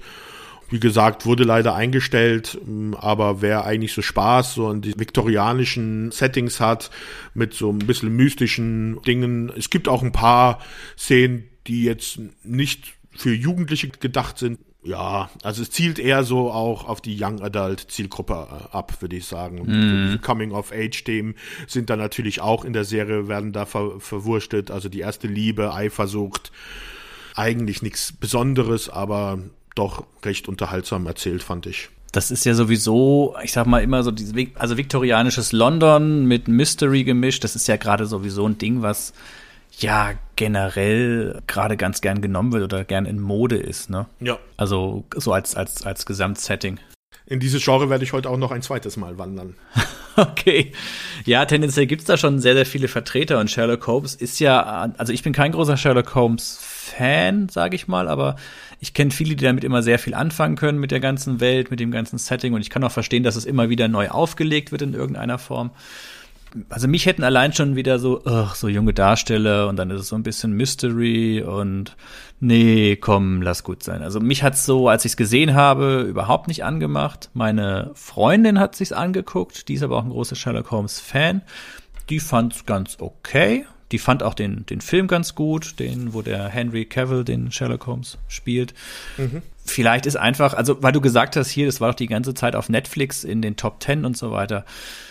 Ja, hier in Deutschland, aber ich weiß, man weiß ja nie, wie die Zahlen dann weltweit gesehen sind. Und ich glaube, Netflix guckt dann da halt auch ein bisschen durch ein etwas größeres Objektiv, was das Ganze angeht. Und vielleicht hat es einfach im internationalen Vergleich nicht so gut abgeschnitten. So, man weiß ja nie genau, wie Netflix die Zahlen berechnet, gell? Ja, das ist, ist alles ja. so ein bisschen, bisschen im Hintergrund. Ne? Also mich, wie gesagt, hat's hat's so überhaupt nicht nicht angemacht von der ganzen Art her gerade auch wegen diesem Mystery, das entzieht mir immer so ein leichtes Gähnen mittlerweile tatsächlich, wenn ich dann denke, so, ach ja, das ist okay. Es gibt auch diese andere Serie, im Deutschen die Einkreisung, wie heißt das nochmal im Englischen, auch mit Daniel Brühl, glaube ich. Die spielt ja auch in so einem Setting, ne? Das spielt, glaube ich, in New York, ist das, aber es ist auch so dieses, dieses Zeitfenster. The Alienist äh, im Englischen. Und da gefällt es mir ein bisschen mehr, weil da ist es dieses Mystery so ein bisschen weg und es gibt nicht so diese jugendhaften Darsteller und so und es ist alles eine Nummer härter und ein bisschen brutaler. Damit kann ich mich mehr anfreunden, aber alles, was dann so ein bisschen in diese Mystery-Richtung geht, ah, nee, haut bei mir, haut bei mir nicht so ganz rein. Aber ist jetzt kürzlich abgesetzt worden, hast du gesagt? Genau, also vor ein paar Tagen wurde dann bekannt gegeben, dass es keine zweite Staffel geben wird. Okay, okay. Ja, aber man kann die Serie so als Miniserie jetzt sich trotzdem angucken? Ja, also der, die Handlung ist eigentlich, wie gesagt, also das, um was es in der ersten Staffel geht, wenn man halt die ersten drei Folgen so überstanden hat, merkt man halt, da gibt's eine größere Handlung, worum sich das alles dreht. Und das wird auch nach der achten Folge eigentlich im Großen und Ganzen alles komplett abgeschlossen. Nur wie gesagt, es äh, gibt halt so einen Cliffhanger, was mit einem der Charaktere passiert das wäre vielleicht ganz interessant gewesen, was dann aus dem noch wird. Aber ja, also es ist jetzt, es ist jetzt nicht ärgerlich, dass es abgesetzt worden ist. Soll ich schon mal meine nächste Serie aus, ausgraben? Okay. Ja, was, was für gewaltverherrlichende Dinge darf ich mir jetzt anhören? Die nächste, oh ja, Gewalt gibt's da jede Menge. Wir sind wieder, ich habe ja bei der ersten äh, Podcast-Episode, wo wir aktuelle Serien besprochen haben, bin ich ja auch so ein bisschen ins Ausland gedriftet, ins, ins Ferne. Und ich habe mir jetzt auch wieder eine japanische Serie rausgesucht und ich glaube, ich hatte dir davon auch schon erzählt, und zwar Alice in Borderland. Basiert auf einem gleichnamigen Manga und ist so eine, ja, Science Fiction, Mystery, Drama, Action, Thriller, alles Serie. Ist auf Netflix letztes Jahr im Dezember veröffentlicht worden, hat insgesamt acht Folgen bisher, die jeweils immer so dreiviertel Stunde ungefähr gehen. Und die Serie ist im Gegensatz zu dem Ding, was der Sebastian da vorhin äh, erzählt hat, jetzt auch schon um eine zweite Staffel verlängert worden. Bei Alice in Borderland geht es um ein, ja eigentlich um drei junge Gamer. Die leben in Tokio und kommen eines Tages plötzlich in eine Art, ja, was soll ich sagen, Parallelwelt, so ein paralleles Tokio, in dem keine Menschen mehr sind, niemand ist mehr da, aber in der ganzen Stadt sind, tauchen Locations auf, sogenannte Spielareale, und in denen gibt es dann ja, Spiele zu spielen, mü müssen sie dort Spiele spielen, die letztendlich sich als Todesfallen entpuppen. Das Ganze kann man vielleicht so ein bisschen sich vorstellen wie bei Saw, wo es ja dann auch so ist, dass jemand auf irgendeine Weise versuchen muss, aus irgendeiner Todesfalle zu entkommen, um weiterzuleben. Und das ist relativ ähnlich aufgebaut. Das Ganze allerdings schon mit einem gewissen Science-Fiction-Mystery-Aspekt. Also es ist so eine unpersönliche Computerstimme, die da zu den Spielteilnehmern spricht. Und wie gesagt, ganz Tokio ist letztendlich leer. Es ist alles ein bisschen, bisschen arg merkwürdig. Und dann denkt man sich als Zuschauer, zumindest bei den ersten ein, zwei Folgen, ah ja, jetzt weiß ich, worum es geht. Der Loser-Junge, der wächst da jetzt über sich hinaus, weil er mit seinem Wissen als Gamer diese ganzen Fallen jetzt umgehen kann und vielleicht Parallelen aus einem realen Gamer-Leben quasi jetzt dann da zu diesen Todesfallen ziehen kann und dann da jetzt äh, so langsam durchkommt. Und das ist zu Anfang der Serie auch so, aber ich sag mal so, ab der, ich bin mir nicht sicher, zweiten oder dritten Folge, ich glaube, es ist Ende der dritten Folge. Also in der zweiten Folge wird die Tonalität schon härter und ich glaube, am Ende der dritten Folge kommt noch mal so ein richtiger Twist. Die ganze Serie dreht sich noch mal und es ist überhaupt nicht das, was man erwartet, dass man denkt, okay, das geht jetzt immer so weiter, ein Todesfallen-Ding nach dem anderen. Und daraus wird ein waschechtes Battle Royale, würde ich sagen. Hast du dir die Serie angesehen? Äh, ungefähr zehn Minuten, dann habe ich abgeschaltet. ja, ja, Mai. Dann muss ich jetzt die Überzeugungsarbeit leisten. Woran lag's denn, Sebastian? Ich weiß es nicht mehr. Das ist halt auch schon wieder ein bisschen her. Das war wahrscheinlich so ein Tag, wo ich einfach mal schauen wollte, was gibt's für neue Serien, bin da rein. Und dann gibt's ja manchmal so Momente, du guck, fängst halt an zu gucken und dann ist da irgendwas, was dir gerade gar nicht gefällt. Und dann sagst du, nee, komm zur nächsten und dann wieder da irgendwie mhm. wieder hin zurückzukommen, das ist dann, da muss man sich dann erstmal wieder ja, da hat man erstmal abgeschlossen und dann braucht man irgendwie dann doch einen Grund, um sich das dann doch wieder nochmal da reinzufuchsen. Mm, ja. Vielleicht ist das ja jetzt der Grund, wenn du darüber sprichst. die erste Folge hat mich jetzt auch am Anfang so, nach den ersten paar Minuten, dachte ich so, ja, okay, schauen wir mal, wohin es geht, weil Sie sind plötzlich in dieser menschenleeren Stadt, dann laufen sie da rum, dann sehen sie so ein Leuchtsignal, da gehen sie hin, dann finden sie da solche Handys, diese nehmen sie in die Hand und über die Handys kriegen sie dann quasi gesagt, hey, folgendes Spiel, ihr müsst jetzt hier aus diesen Räumen rauskommen von diesem Gebäude, ihr habt eine Stunde Zeit und guckt mal, wie ihr da lebend rauskommt. Und dann gehen da überall Flammen los und das ist alles ganz schlimm. Und es ist so typisch, wie jetzt wieder asiatisches TV-Serien halt gerne mal so sind. Das ist alles ein bisschen overacted. Oft zweifeln und hadern die Darsteller mit sich selbst und ihren Fähigkeiten und ob sie das können. Also gerade in den Animes ist es ja auch so, oder in Mangas, dass ja oft Darsteller so Selbstzweifel haben und dann ewig lange innere Monologe führen, ob sie eine Aufgabe gewachsen sind oder nicht. Das hat man hier schon zu Anfang. Und ich hätte die Serie dann auch nach der ersten Folge hatte ich auch so gedacht, so, naja, okay, es geht so. In der zweiten Serie kommt dann schon so der erste Twist hinzu. Den möchte ich jetzt hier an der Stelle auch nicht spoilern. Aber da wurde es dann schon interessanter. Da hat man sich schon gedacht, okay, da, da ist noch ein bisschen mehr dahinter. Und die Serie wurde dann auch überraschend brutal. Ich würde die Serie schon als R-rated fast ansehen. Ist es R-rated? FSK 18? Ja, ja, ja. Mm, ja, müsste sein, ja. Also da sterben richtig viele Leute auf fiese Art und Weise und das wird auch gezeigt. In der dritten dreht sich das Ganze dann nochmal, dann ist es überhaupt nicht mehr so leicht, wie man sich das am Anfang vorstellt und dann öffnet sich die Serie. Am Anfang dreht sich alles nur um diese drei Hauptdarsteller, die erstmal gucken, wie sie in dieser Welt am Leben bleiben.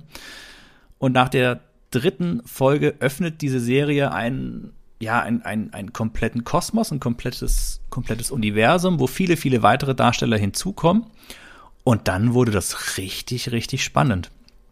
Die Serie springt dann auch immer wieder so, es tauchen immer wieder neue Darsteller auf und die Serie springt dann immer so ein bisschen in die Vergangenheit der jeweiligen Darsteller zurück. Also was hat sie dazu gebracht, dass sie so sind, wie sie sind und wie sind sie in dieses komische parallele Tokio gekommen und was treibt sie überhaupt an in dieser Welt jetzt, um ihr Überleben zu kämpfen zumindest die letzten zwei Folgen, die haben mich dann richtig gehuckt.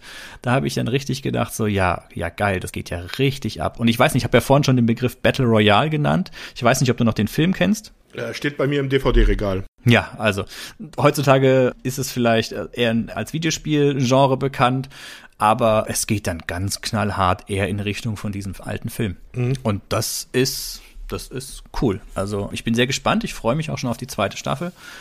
Und da steckt viel dahinter. Also man kann mit Sicherheit, wenn man den Manga liest, kann man da schon weit vorausgreifen. Aber ich, ich will das jetzt weiter als, als Serie erleben und freue mich tatsächlich sehr darauf. Also es sind viele spannende Darsteller dazugekommen, ähm, viele Verflechtungen bei den Figuren und so weiter. Die Serie endet auch auf einem starken Cliffhanger ich kann es nur empfehlen, wenn du sagst, hier die erste Folge hat dich so ein bisschen umgehauen oder, oder so ein bisschen abgeschreckt, gib dem Ganzen mal so ein bisschen Zeit.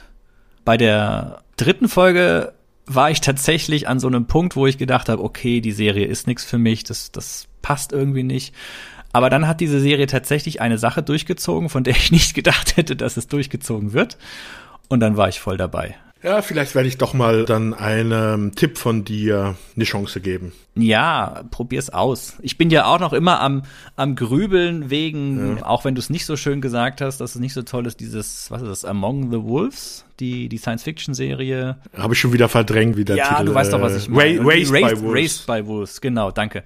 Die habe ich dir aber nicht empfohlen. Ja, ja, eben, aber ich bin trotzdem da so ein bisschen am Rumschwänzeln die ganze Zeit, weil ich denke, hm. ja, vielleicht doch. Und wir wissen ja, der Sebastian, den seine Meinung ist ja immer so ein bisschen.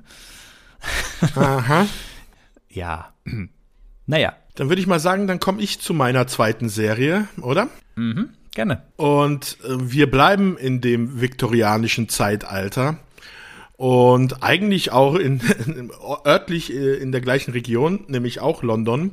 Und zwar möchte ich jetzt über die neue Joss Whedon Serie sprechen, The Nevers dir und vielleicht auch einigen der Zuhörern bekannt, bin ich ein ziemlich großer Joss Whedon-Fan. Also Buffy und Firefly gehören somit zu meinen absoluten Lieblingsserien. Und Joss Whedon hat ja auch den ersten Marvel-Film gemacht, also den Avengers, den ersten Avengers-Film gemacht, der ja auch noch recht gut war. Also somit eigentlich einer der besten Marvel-Filme meiner Meinung nach. Man hört schlimme Dinge von Josh Whedon, die am Set von dem Film passiert sind. Ja, da werde ich noch zu, drauf zu sprechen kommen. Ah, okay. Joss Whedon hat halt eine neue Serie rausgebracht. Und zwar heißt die The Nevers, spielt auch so 19, Ende 19. Jahrhundert in England, ist so eine Action-Science-Fiction-Serie. Hintergrund dieser Geschichte ist, dass es ein Event gab in England, an dem sich eigentlich keiner wirklich zurückerinnern kann, was da genau passiert ist. Aber ein gewisser Anteil der Menschen, die in England gelebt haben, insbesondere viele Frauen, also der Großteil, die davon beeinflusst worden sind, sind Frauen, haben besondere Fähigkeiten bekommen, die von Person zu Person unterschiedlich ist. Zum Beispiel gibt es eine Frau, die kann jetzt Feuer kontrollieren, also kann Feuerbälle werfen und sowas. Eine Frau hat die Fähigkeit bekommen, Elektrizität zu sehen. Also sie kann sehen, wie die Elektrizität durch den Raum geht und wie man sie manipulieren kann, um daraus besondere technische Gegenstände zu bauen, so dass sie dann zum Beispiel auch schon eine Art von Auto gebaut hat, dass sie eine Art Elektroschocker entwickelt hat in einem Regenschirm und lauter solche Sachen. Viele dieser Personen haben haben sich zusammengetan in einem Waisenhaus wo sie jetzt leben und andere Personen, die ebenfalls diese Gabe oder eine dieser Gaben erhalten haben, versuchen, dass die halt auch zu ihnen kommen, damit sie zusammenleben und äh, in Sicherheit leben, weil diese Personen werden halt von den Leuten, die keine Gabe erhalten haben, mit Missmut und Widerwillen gesehen. Also auch die englische Regierung ist da ja, also sie arbeiten nicht öffentlich gegen diese Person, also sie werden jetzt nicht irgendwie verhaftet und irgendwie eingekeckert, weil sie jetzt solche Fähigkeiten haben, aber ähm, es kommt immer wieder zu sehen, wo man halt Leute sieht, die wohl im politischen Ränkenspiel recht weit oben sind, die darüber philosophieren, wie man denn gegen diese Person vorgehen kann. Hat so ein, so ein, so ein bisschen so ein X-Men-Vibe, kann das sein? Ja, also es ist, es ist eine typische Josh Whedon-Serie. Also es hat schon, also diese Superfähigkeiten, das ist ja auch schon was, was es bei Buffy gegeben hat, mit der Jägerin. Man sieht auch hier wieder absolut die Parallelen zu, zu seinen sonstigen Projekten. Er war ja, hat ja auch für Marvel einige Comics geschrieben gehabt, also in Heftform. Da hat er ja dann zum Beispiel auch die Astonishing X-Men geschrieben. Da werden wahrscheinlich auch einige Ideen von damals mit eingeflossen sein. Buffy wurde ja auch in Comicform weitergeführt. Da gab es dann die achte Staffel als Comic, wo sie dann alle auf einem Schloss in Schottland gelebt haben, auch in so einer Art Kommune. Da kann man auch wiederum Parallelen sehen. Dieser Buffy achten Staffel gab es zum Beispiel dann auch Willow, die durch Mittel zu so einer Riesin geworden ist. Auch in dieser Serie gibt es ein Mädchen, das so 16 Jahre alt ist und irgendwie naja, schätzungsweise vier oder fünf Meter groß ist. Das ist halt ihre Gabe, ist jetzt nicht unbedingt, die Gaben müssen nicht unbedingt jetzt von Vorteil sein für die Menschen. Zum Beispiel, es geht los, in der ersten Folge wird ein Mädchen gefunden, wo die Eltern denken, dass sie vom Teufel besessen ist, weil sie in Zungen redet, also in verschiedenen Sprachen. Aber ihre Gabe ist halt, die sie erhalten hat, dass sie in verschiedenen Sprachen sprechen kann. Sie mischt halt alle möglichen Sprachen und kann halt auch alle Sprachen verstehen. Sie wollen dieses Mädchen halt abholen und in ihr Waisenhaus holen, werden sie dann von einer anderen Gruppe attackiert, die versucht, dieses Mädchen zu entführen. Am Anfang ist das noch so ein bisschen mysteriös, was das für Leute oder Wesen sind, die diese Leute, die die Gabe haben, versuchen zu entführen.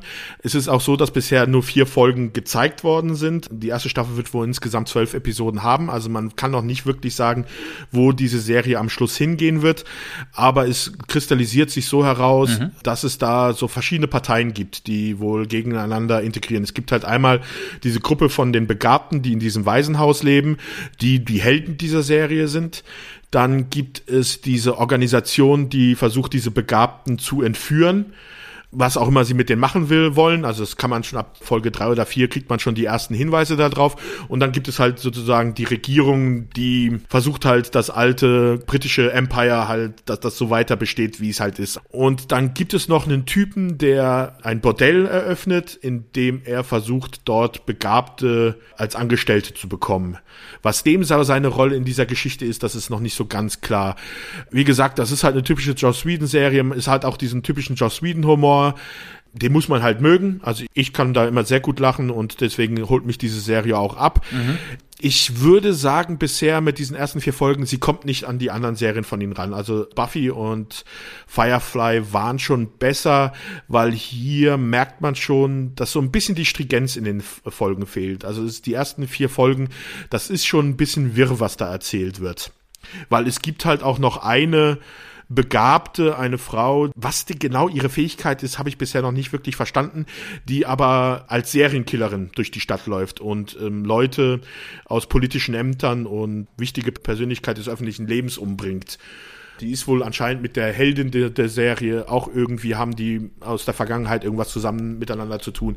Also es werden da viele Handlungsstränge aufgemacht. Ich glaube auch nicht, dass die wirklich alle zu Ende geführt werden, weil die Serie hat halt ein kleines Problem. Du hattest es ja schon erwähnt. Joss Whedon war in letzter Zeit eher durch negative Schlagzeilen im Gespräch.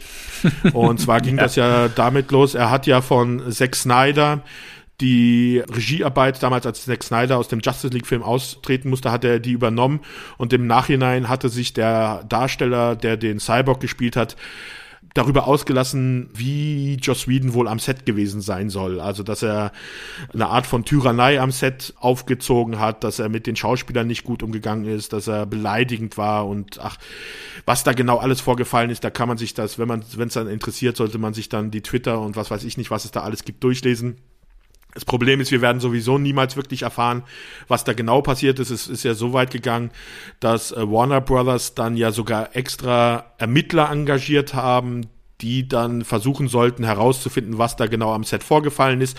Dadurch, dass dann die Sachen bei Justice League rausgekommen sind, haben dann zum Beispiel auch die Charisma Carpenter von Buffy dann gesagt, dass auch beim Buffy-Set Joss Whedon wohl nicht der angenehmste Chef war. Auch bei Marvel gab es dann wohl ein paar Leute, die dann gesagt haben, dass das da auch bei denen nicht so ganz gelaufen ist. Wie gesagt, das ist immer schwer dann im Nachhinein herauszufinden, was da wirklich gelaufen ist. Es ist dann so weit gegangen, dass dann Joss Whedon auch aus dieser Serie hier The Nevers dann, weil das genau halt in diesem Zeitraum passiert ist, wo er diese Serie gedreht hat, ausgestiegen ist. Natürlich wurde es dann so verkauft, dass es jetzt nicht wegen dieser Nachrichten und wegen dieser ganzen Anschuldigung gewesen ist. Joss Whedon hat gemeint, es wäre wegen der momentanen Situation, wegen Corona und da muss man alles unter einen Hut bringen mit der Familie und sowas und deswegen sei er ausgestiegen. Man muss nur ein bisschen zwischen den Zeilen lesen und dann weiß man, dass das natürlich der Grund war, weswegen er aus dieser Serie ausgestiegen ist. Ja, ich sag mal so, er ist halt eine Person, eine Person des öffentlichen Lebens, sage ich mal. Kennt ihn ja schon. Er ist ja schon so der, der und gerade unter uns Nerds, sage ich mal, auch wirklich ein bekannter Name. Und wenn dann natürlich sowas rauskommt oder sowas dann mal zur Sprache kommt, dass er ein für ein toxisches Arbeitsumfeld sorgt und seine Machtposition eventuell ausgenutzt hat und das in der Vergangenheit auch schon gemacht hat, ja, ist natürlich gerade in der aktuellen Zeit Stichwort Cancel Culture und so weiter, ist es natürlich dann schon ein heißes Eisen, kann ich mir vorstellen, dass es da jetzt äh, der denkbar ungünstigste Zeitpunkt ist, ja. dass das jetzt halt rauskommt gerade, ne? Ja. Weil, weil wir halt nicht, nie alle Informationen haben, aber deswegen kann man da wirklich nicht abschließend dann irgendwie ein Urteil darüber fällen. Das müssen dann die Leute selber machen, die da involviert sind, die dann da das Sagen haben, wer was produzieren darf oder nicht. Und ja, man wird ja in der Zukunft sehen, ob Joss Whedon nochmal irgendwie in Erscheinung treten wird oder nicht. Ja, also das ist ja, du hast ja damals bei unserer Bill Cosby Folge ja auch dieses, diese interessante, den interessanten Punkt aufgeworfen. Die Kunst vom Künstler trennen ja. und so weiter. Ne?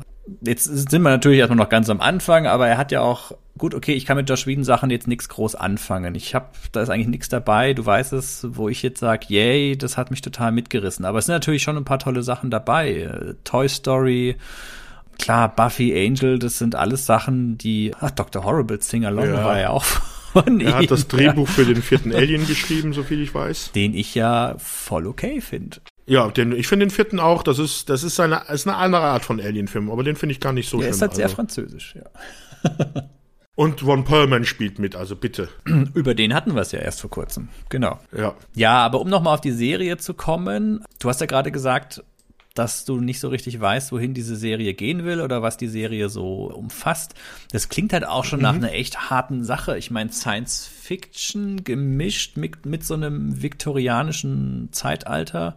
Ja. Da wüsste ich jetzt auch nicht, wo man direkt ansetzen kann. Da muss man nochmal dazu auch noch sagen, es ist halt eine HBO-Serie. Das heißt, du kannst eigentlich davon ausgehen, dass du auch in jeder zweiten Folge eine nackte Person siehst. Okay. Und halt auch so einfach reingeklatscht, sagen wir es mal so. Also unnötig, nicht wirklich irgendwie, dass man sagt, okay, das wäre jetzt für die Handlung oder ach, keine Ahnung. Es ist halt, äh, das ist meiner Meinung nach, es ist unnötig. Aber das ist halt diese typische HBO-Produktion heutzutage. Wir sind ein Bezahlsender, wir dürfen es und deswegen müssen wir es machen und machen es, weil das zieht Leute. Um nochmal auf die Serie zu kommen, du hast sie mir leider jetzt nicht schmackhaft gemacht. Ich weiß auch nicht, warum. Ich glaube, das ist auch nicht, das ist kein Setting für dich und ich, mir war schon klar, weil du auch kein Joss Whedon-Fan bist. Ich glaube, Leute, die halt Joss Whedon-Fans sind oder die halt die alten Serien wie Buffy mögen und auch diesen Humor, wie er in Firefly und in seinen Serien vorkommt, die werden schon da diese Themen und diese Art von Humor auch in dieser Serie finden und werden auch dort ihren Spaß haben.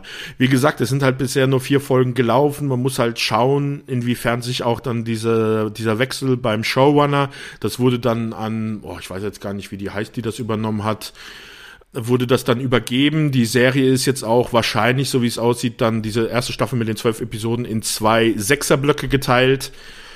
Man muss einfach mal mhm. abwarten, wie es weitergeht. Also die Charaktere sind interessant aber man muss es halt sagen, es hat halt nicht diese Klasse von Buffy und von seinen anderen Serien, die meiner Meinung nach von vornherein besser durchgeplant waren und von vornherein schon zielgemäßer auf einen Punkt zugegangen ist, wo es hingehen wollte. Das ist halt hier nicht der Fall. Und hier ist es halt wirklich, du, du, du breitest dich halt so aus, fächerst dich aus, man kommen immer neue Charaktere dazu, du weißt nicht, wie die da genau reinspielen, ob sie überhaupt da hineinspielen oder ob das irgendwelche Füller sind, muss man halt einfach abwarten. Mhm. Also ich gebe der Serie, bisher ist, finde ich, okay und äh, könnte sich zu einer Serie entwickeln, die mir gefällt. Mhm, mh, okay. Ich finde nicht alles von Josh Whedon schlecht. Also ich fand den, den ersten Avengers fand ich ganz okay. Cabin in the Woods, okay, da war er ja nur Drehbuchautor, aber fand ich einen überraschend kurzweiligen, witzigen Horrorfilm eigentlich. Ja, ja. Ja, ich, ich, ich frotzel ja immer so ein bisschen über Firefly, aber das grundsätzliche Setting von Firefly, dieses Western mit Science Fiction gemischt, das ist schon geil, da kann man nichts sagen. Das gibt's, gab's ja in der Form oder gibt's ja auch sonst nicht mehr. Also höchstens Marshall Bravestar, die Zeichentrickserie, hat sowas mal gehabt. Ja, oder jetzt halt The Mandalorian. Ja, aber das ist ja wiederum Star Wars Universum und das ist ja eh so, bedient sich aus allem. Das ist ja Science Fiction und Fantasy so alles in einem. Er hat so ein Faible dafür, dass er die Sachen halt immer gerne mal mischt, gell? Ja, das auf jeden Fall, ja. Okay. Soll ich mal meine letzte Serie ausgraben? Ja, mach mal. Okay. Wir haben heute eine Premiere, Sebastian, und zwar sprechen wir jetzt zum ersten Mal über eine animierte Serie, also Zeichentrick. Sagt man da noch Zeichentrick eigentlich heutzutage? He-Man, oder? genau. Ich habe mal wieder die alte He-Man-Serie ausgegraben. Nein, eine Serie, die du auch schon gesehen hast. Ich glaube, im Gegensatz zu mir sogar schon komplett. Mir fehlt noch die allerletzte Folge. Wir sind jetzt hier auf Amazon. Es ist eine Amazon Original Serie und zwar spreche ich über Invincible. Die Serie basiert auf dem äh, Comic von Robert Kirkman und Robert Kirkman ist ja bekannt als der Comicmacher von der äh, Walking Dead Reihe. Und Invincible ist eine Zeichentrickserie auf Amazon, acht Episoden, die erste Staffel. Und es ist auf den ersten Blick eine klassische Superheldenserie, sage ich mal, zumindest bis zum Ende der ersten Folge, würde ich mal sagen.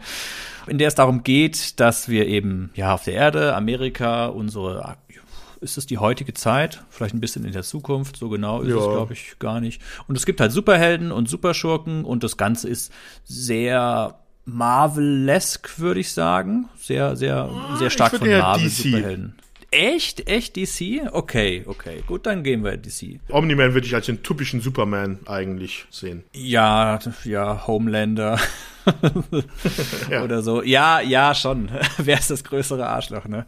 Nee, ja, okay, es, es, es bedient sich aus allem. Aber ich sag mal, die beiden großen Comic-Franchises, DC und Marvel, da zieht die Serie so ihre Inspiration her. Es gibt eben Superschurken, Superhelden, es gibt auch so eine Superheldenliga, der Sohn eines dieser Superhelden, also es geht um den Superhelden Omni-Man und das Omni steht wirklich für Omnipotent Power, weil der kann wirklich alles. Also das ist wirklich Superman, der ist wirklich stark. Und den sein Sohn entwickelt so langsam auch seine Superheldenkräfte. Und der wird dann so Schritt für Schritt von seinem Vater teils zum Superhelden ausgebildet. Und ich möchte die Serie gar nicht allzu sehr spoilern, weil oder Sebastian anders erzählt. Bei mir war das so, Arbeitskollegen haben über die Serie gesprochen und haben gemeint, oh, das wäre voll gut. Und dann habe ich die abends mal mit meiner Freundin angemacht und geguckt und erstmal war so, äh, Zeichentrick, animiert, ja, okay, schauen wir mal. Mal, mal sehen. Weil eigentlich Robert Kirkman, Walking Dead, da hätte ich jetzt erstmal was anderes erwartet. Und dann lief die erste Folge und lief und es war dann so, ja, der Sohn ist halt so ein Teenager auf der Schule, der Mark Grayson, mhm. der wird dann zu dem Invincible, diesem, diesem Superhelden und er lernt dann so langsam seine Superheldenkräfte. Und dann kommt da so dieses übliche Problem, sage ich mal, wie bringt er sein, sein Teenager-Privatleben, so mit erster Freundin und Schule und sein Superheldenleben, wie bringt er das unter einen Hut? Und das ist alles so ein sehr klassisches junges Superhelden-Teenager-Geschichte gewesen. Und ich habe die ganze Zeit so gedacht, das kann es doch nicht sein. Das ist ja irgendwie so, äh, okay. Und dann gibt es da ja diese, diese Superhelden-Liga, da sind, da erkennt man noch die ganzen Vorlagen. Es gibt so eine Batman-Variante, eine Flash-Variante und so weiter. Mhm. Und es blubberte so vor sich hin und ich habe die ganze Zeit gedacht, das kann es doch jetzt nicht gewesen sein. Das ist doch jetzt nicht wirklich das, dass da jetzt hier zum hundertsten Mal mir erklärt wird, wie kommt ein Junge mit seinen Superkräften jetzt im, im, im Leben, im heranwachsenden Alter klar. Und dann passiert ja dann doch am Ende der ersten Folge was, wo ich mir gedacht habe, ah, ich wusste es doch, da kommt noch was. Ja, nach dem Abspann sogar erst. Ja, war das sogar nach dem Abspann? Ich glaube, es war nach dem Abspann, oder? Also sie halten einen, sie halten einen auf jeden Fall extrem lang hin. Spoilern war jetzt ja hier aber nicht, Sebastian, oder? Nee, nee. Muss nicht nee, sein. okay. Und dann merkt man auch, warum diese Serie, ich glaube, sie ist ab, ab 16, ja? Zeichentrickserie ab 16. Warum diese Serie ab, ab also es ist nicht für, für Zwölfjährige, nicht für Kinder. Auch wenn es viele Elemente hat, wiederum dazwischen, wo man sich denkt, oh, das ist ja jetzt schon unbedingt eher was für Kinder. Naja, und dann habe ich so nach der ersten Folge mir gedacht, okay, alles klar, das ist also das Ding, was ihr da so, wow, so als Besonderheit da jetzt reingebracht habt. Und dann habe ich weitere Folgen gesehen und Sebastian, bevor ich jetzt hier weiter monologisiere, was hältst du von Invincible? Weil ich bin hin und her gerissen. Ja, sagen wir es mal so, ich kenne ja das Comic mhm. und du hast es ja schon erwähnt, die Serie ist von Robert Kirkman, mhm. der ja äh, The Walking Dead gemacht hat und Invincible, die Comic-Reihe hat, die Heftreihe hat das gleiche Problem wie The Walking Dead es läuft sich irgendwann mal tot und es will einfach nicht enden. Mhm. Also die, diese Heftserie, die hatte auch, glaube ich, am Schluss 144 Ausgaben. Ich hoffe halt, dass wenn sie dann jetzt das als Fernsehserie machen, da werden sie ja keine 144 Folgen drehen. Das glaube ich nicht. Nicht, nicht bei einer Zeichentrickserie. Äh, Wird mich wundern. Dass sie es dann hier schaffen, dann vielleicht dieses ganz, diese ganze Handlung aus der ganzen Comicreihe, die sich dann manchmal schon im Kreis gedreht hat, irgendwie ein bisschen einzudampfen, die Essenz rauszukriegen und das alles auf einen Nenner zu bringen. Ich finde es interessant, dass halt bei der Serie der gleiche Zeichenstil verwendet worden ist wie auch in dem Heft. Und das erinnert alles so an diese typische 80er Jahre Zeichentrickserien, die man von damals hatte. Also diese Marvel-Serien auch als Zeichentrick. Die sehen sich sehr ähnlich in der Zeichenart. Halt total modern, aber ja, ja. Ja. Also mit moderner Technik, aber eigentlich immer noch so im Stil dieser alten Zeichentrickserien. Und da, dann ist halt dieses Ende der ersten Folge doch ein ziemlicher Stilbruch und wie es dann weitergeht, es ist halt zum Großteil wirklich die 0815 Superheldengeschichte der Teenager, der seine Superkräfte kriegt und versucht, damit klarzukommen und vielleicht mit etwas anderen Gegnern zu tun halt, wie man es sonst aus solchen Comicheften kennt. Ein bisschen abgedrehter vielleicht und das Ganze dann auch ein bisschen blutiger. Aber im Grunde ist es dann doch die gleiche Kost wie sonst auch immer, halt außer dass es den einen Twist gibt, den wir halt jetzt noch nicht verraten haben, um den sich dann eigentlich so die Hauptstory dreht. Genau, und das ist der Punkt. Dieses ganze Teenager-Superhelden-Ding, das geht mir sowas von am allerwertesten vorbei, wo ich denke, oh, schon tausendmal gesehen, schon tausendmal gehört und erlebt und wirklich, es ist auch nicht, finde ich persönlich, okay, wenn es jetzt halt die Comic-Vorlage ist, es ist nicht es ist auch nicht besonders innovativ und gut und toll und neu in Szene gesetzt, diese ganze Sache um den Mark, wie der so mit seinen Superkräften zurechtkommt. Es ist total Standard irgendwie. Ja, er hat so seine Probleme, wie er mit den Superkräften zurechtkommt. Die ganze Geschichte aber um Omni-Man herum, davon würde ich gerne mehr erfahren, weil die ist richtig spannend. Aber ja, dazwischen hast du halt immer viel dieses, dieses andere und das ah, die Serie ist da so zweigeteilt irgendwie für mich. Ja, das ist halt auch die Frage, wie das dann mit Omni White Man weitergeht, weil die erste Staffel ist ja rum, die zweite und dritte Staffel ist schon bestätigt worden. Ähm, von Amazon, dass die auch gemacht werden. Ich würde mir halt wünschen, dass sie das alles, was auch in dem Comicheften so drumherum war, weil da passiert viel, was halt nicht wirklich diese Haupthandlung weiterführt, dass das mhm. ein bisschen gekürzt wird, dass man sich wirklich auf diese Hauptthema, weil das, was mit Omni-Man und was da hinten dran steht und um was es dann da geht, das ist schon recht, das ist schon interessant und das ist auch schon unterhaltsam. Aber es gibt da auch so viele Nebenschauplätze, die aufgemacht werden, auch schon in der ersten Staffel wo das Ganze sich halt andeutet, dass wir das gleiche Problem haben wie bei The Walking Dead, dass wir halt hier irgendwie auf elf oder zwölf Staffeln hinauslaufen, dass sich da alles bis in die, ins Kleinste hinaus äh, gedehnt wird und eigentlich nichts Neues kommt.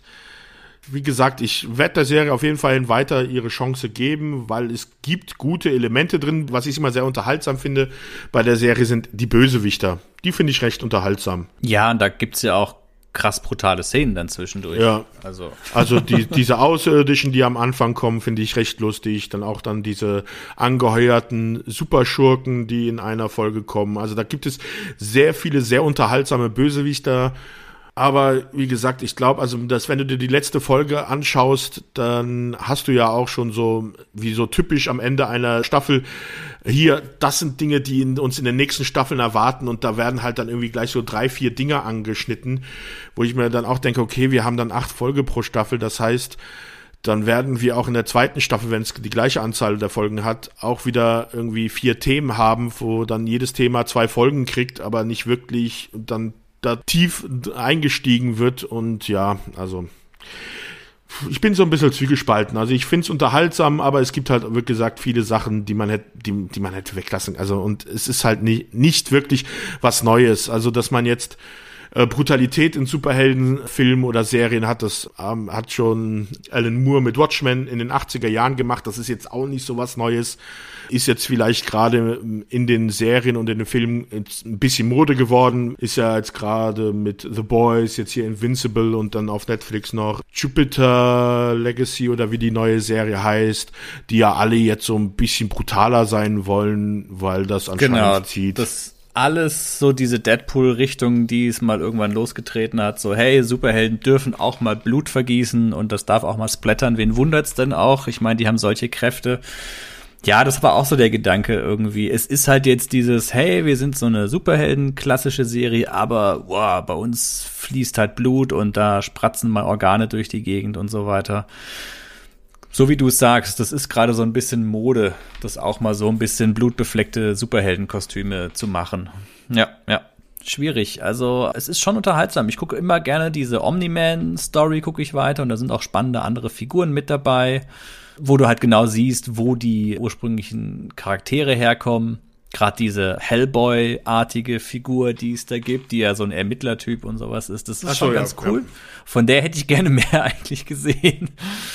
Aber ja, schade. Es ist dann, ich, ich weiß nicht, es war, glaube ich, war das die sechste oder die siebte Folge, wo der Mark dann an der, ist es das College oder die High School? Ich kann das nie auseinanderhalten. Wo sie das College den, den Kumpel oder den, die Liebschaft von seinem Kumpel besuchen? Ja, genau, da so in dem Dreh. Und diese, das war ja so, boah, herrje. Also da hast du ab der ersten Minute gewusst, wer der Böse ist und dann auch sofort gemerkt, okay, wohin diese, diese Serie oder die Folge eigentlich geht. Und dann war halt überhaupt nichts Spannendes, Neues, Innovatives dabei. Das war total Standardkost. Ja. Also man kann sie trotzdem mal gucken, mal reinschauen. Ähm, die erste Folge auf jeden Fall bis zum Ende durchgucken und dann entscheiden, sagen wir es mal so im Laufe der zweiten Folge, ob das, ob das was ist oder ob man es ob man's sein lässt, ja. Aber die Folge, die erste, wirklich bis zum Ende durchlaufen lassen. Okay, das war Invincible, aktuelle Serie, die ich gesehen habe. Sebastian, wir sind bei der letzten Serie, gell? Die müsste jetzt wieder von dir kommen. Genau. Und du hattest ja heute schon eine asiatische Serie, da darf ich natürlich nicht hinten anstehen und okay. äh, muss dann auch mir eine asiatische Serie ausgesucht haben. Und zwar habe ich mir die Serie Dark Hole ausgesucht, also das dunkle Loch. Jetzt bin ich sehr gespannt. Jetzt muss ich gerade mal überlegen, wie ich diese Serie erklären soll. In dieser Serie ist so viel los. Ich glaube, ich, ich fange mal an, so wie die Serie auch un ungefähr abläuft. Und zwar fängt diese Serie an, nämlich in, in einer Art Fabrik man weiß nicht genau, was passiert ist. Es sieht so aus, als wenn wir gerade mitten in die Handlung eingestiegen werden. Und in dieser Fabrik rennen gerade rum eine Polizistin am Anfang wissen wir noch gar nicht, wo, warum sie durch diese Fabrik rennt. Es scheint aber zu sein, dass sie vor irgendetwas flieht. Es ist auch noch ein Typ mit einer Schrotflinte in dieser Fabrik unterwegs, der auch wohl irgendwie vor irgendetwas flieht oder nach irgendwas sucht. Und ein kleines Mädchen, ungefähr, ich würde mal schätzen, acht oder Jahre alt oder sowas. Und die werden wohl von irgend so einem Tentakelmonster verfolgt. Oh, jetzt hast du meine Interesse. Ja, weil man sieht immer so irgendwie, wenn die dann durch diese Fabrik mit den Röhren und sowas laufen, die Frau scheint anscheinend dieses Mädchen Mädchen zu suchen. Und du siehst halt immer so irgendwelche, es sieht so aus, als wenn das irgendwelche Tentakel oder solche ja, Pflanzenäste wären, die aber so schleimig sind und sich dann da durch die Rohre, an den Rohren entlang und auf die Leute zu gleiten und sie schießt halt immer drauf und trifft, dass diese Tentakel halt zurückgehen und sie rennt weiter. Währenddessen rennt halt dieser Typ mit der Schrotflinte durch diese Fabrik und auf einmal sieht er, wie der von einer Art Horde von Zombies verfolgt wird. Okay, es wird immer besser. Ja, wo die genau herkommen, weißt du nicht. Die sehen alle, haben so schwarze Gesichter, so irgendwelche so, die Adern sind ganz schwarz hervorgetreten, haben schwarze Augen, was mit denen ist, weißt du nicht. Und die sind halt auf der Jagd nach ihm. Und die, diese ganze Szenerie endet, dass die beiden zusammenkommen. Man sieht nur irgendwie so diese Tentakel, die sich zu so einem Fuß zusammengetan haben und anscheinend irgendein riesengroßes Monster ist, das auf die zutritt und sie schauen nur nach oben, man sieht nicht, was sie sehen und die Polizistin meint halt nur, das kann doch nicht wahr sein. Und dann Schnitt und wir sind einige Monate, was vorher passiert ist. Und jetzt wird das halt in dieser Serie, man denkt, okay, wir haben hier so eine Monster-Zombie-Serie und dann müssen wir auf einmal erfahren, dass der Ehemann dieser Polizistin durch eine Serienkillerin umgebracht ist und sie eigentlich auf der Jagd ist nach, der, nach dieser Serienkillerin. Mhm. Sie bekommt dann auch, es ist wieder neue Opfer aufgetaucht, sie versucht halt zu ermitteln, ihr Chef ist da nicht so ganz einverstanden, weil sie ja involviert ist und sie kriegt dann irgendwann mal einen Anruf von dieser Serienkillerin auf ihr Handy und sie meint, sie soll an den Ort kommen, wo ihr Mann ihr den Antrag gemacht hat. Und sie fährt dann halt zu diesem Ort, wo das war und das ist diese kleine Ortschaft, wo auch dieser Typ ist der mit der Schrotflinte. Der arbeitet dort als Abschleppwagenfahrer, aber man merkt schon gleich, da, da stimmt was nicht. Also da muss mehr bei diesem Charakter sein. Also da ist noch was, was wir noch nicht wissen. Während sie halt in diesem Ort ankommt, wird in diesem Ort durch eine Gruppe Jugendlicher im Wald ein Sinkloch entdeckt. Und aus diesem Loch kommen so schwarze Rauchschwaden heraus. Und all die Leute, die diese Rauchschwaden einatmen, beginnen zu mutieren. Und zwar fangen die an, Sachen zu sehen oder Personen zu sehen, auf die sie einen Hass irgendwie haben. Und fangen dann an auszurasten und fangen dann an, äh, Leute anzugreifen, weil sie denken, das wären diese Personen. Und das wird halt so inszeniert, als wenn es halt so Zombies wären. Ihre Augen werden halt ganz schwarz, weil das halt so an diese Rauchwolke ist, die wohl in den Körper eingedrungen ist. Die Adern treten hervor und es breitet sich dann halt in dieser ganzen Stadt aus, dieser Nebel. Die ganze Stadt wird dann halt von dieser Zombie-Massen manifestiert. Es ist so, dass diese Serie gerade auch erst in Korea läuft. Es sind jetzt gerade erst vier Episoden gelaufen. Es sind jetzt schon so viele Charaktere dazu gekommen. Es ist eine, äh, so eine religiöse Sekte hinzugekommen. Die Polizistin ist, ist immer noch auf der Suche nach der Serienkillerin. Es gibt dann noch einen. Okay, okay, okay, Sebastian, langsam, langsam. Es ist so abgefahren, was da alles auftaucht. Ich merke gerade, du bist voll drin, aber es, es klingt faszinierend. Es klingt, es klingt sehr, sehr spannend. Also mit der Serie hast du mich jetzt. Es ist mir jetzt nicht so ganz klar. Also es könnte ein bisschen klassische Horror-Zombie-Serie sein. Ich, also ich höre so ein bisschen True Detective da noch irgendwie auch raus vom Stil her aber so ganz ist es noch nicht erschlossen. Aber das machen ja gerne so, sagen wir mal, asiatische Serien, dass sie die Story gerne erstmal so irgendwo in der Mitte anfangen und dann so Schritt für Schritt das langsam aufdröseln, dass man erst so ein paar Folgen gesehen haben muss, um dann überhaupt zu verstehen, worum es geht. Also das habe ich schon öfters bei entsprechenden Serien mitbekommen. Es kommen echt viele Charaktere in den ersten drei Folgen vor. Und es ist eindeutig, dass die auch alle irgendwie eine Bedeutung haben, weil es gibt da zum Beispiel noch irgendeine so Schamanin, die auch irgendwie ein falsches Spiel spielt. Und ich habe mir mal dann mal die Wiki-Seite dafür aufgemacht, wo dann so die ganzen Charaktere, die da auftauchen, aufgezählt sind. Und das sind über 20 Leute, die da auftauchen. Also auch Sprechrollen haben. Und also ich glaube, das wird so ein Sammelsurium und so ein Durcheinander. Aber es ist einfach so spannend erzählt. Und da, man muss ja auch sagen, ich, ich glaube, ich hatte es auch in der letzten Folge gesprochen, wo es darum, auch wo wir auch schon mal Zombies besprochen hatten und ich gesagt habe, ja, Zombies ist halt irgendwie eigentlich ausgelutscht und lockt kein mehr hinterm. Das war das Sweet Home, was ich glaube ich dir vorgeschlagen habe. Ja das lockt halt keinen mehr irgendwie hinterm Ofen vor, aber man muss halt sagen, dass die Koreaner es gerade halt doch irgendwie schaffen, aus diesem Thema noch was rauszulocken, weil vor ein paar Jahren kam ja raus der Train to Busan Film, mhm. der ja auch eingeschlagen ist, der hat jetzt seinen zweiten Teil mit Peninsula bekommen, hat dann nochmal irgendwie einen frischen Wind reinbekommen, dann haben die Koreaner ja diese Serie, ich weiß nicht, ob du sie kennst, Kingdom. Fand ich sehr gut. Ja, ja, wo es um Zombies in einer historischen Setting geht. Also, was ich interessant finde, ist halt, dass die Koreaner es schaffen, dieses, was sonst bei uns eigentlich immer so dieses 0815 Zombie-Thema ist, wie es eigentlich normalerweise abgehandelt wird. Wir haben die Zombies, die Gesellschaft geht zugrunde, wir kämpfen, die Menschen kämpfen gegen alle gegeneinander, der Stärkere überlebt eigentlich immer, dass die es schaffen, da dann auch nochmal einen anderen Blickwinkel drauf zu werfen. Ja, oder das ist vielleicht einfach nur so ein westliches Gefühl, dass das Thema Zombies halt so durch ist, weil es halt durch viele amerikanische Serien jetzt schon rauf und runter behandelt wurde. Aber dass es halt im asiatischen Bereich noch gar nicht so massiv hier bei uns angekommen ist, dass, dass das da vielleicht noch einfach ein relativ neues Thema ist, kann ich mir vorstellen. Und dass da dann vielleicht auch geguckt wird, okay, was gibt's denn da draußen schon? Ah, Walking Dead, gut, schauen wir mal, dass wir das anders machen und kulturell auch entsprechend ein bisschen einfärben dass das dadurch vielleicht noch mal ein bisschen anders ist. Also das klingt sehr, sehr cool. Du hast aber jetzt gerade gesagt, die Serie ist ein bisschen schwer zu gucken gerade. Äh, wo kann ich sie mir ansehen? Ja, also das, wie gesagt, die läuft gerade aktuell im koreanischen Fernsehen. Es gibt einen Anbieter, Rakuten heißt der. Mhm. Der hat eine Internetseite Rakuten Fiki, also mit V-I-K-I. Hihi. Ja. Mhm. Entschuldigung. Wo man dann aktuelle asiatische Serien sich anschauen kann. Die meisten kann man sich kostenlos anschauen, dann ist dann, dann ein, zweimal Werbung zwischendrin. Es gibt ein paar Serien, da sind dann Folgen, da muss man sich dann halt einen Pass bei Rakuten kaufen, der kostet aber im Monat, glaube ich, vier Dollar oder sowas.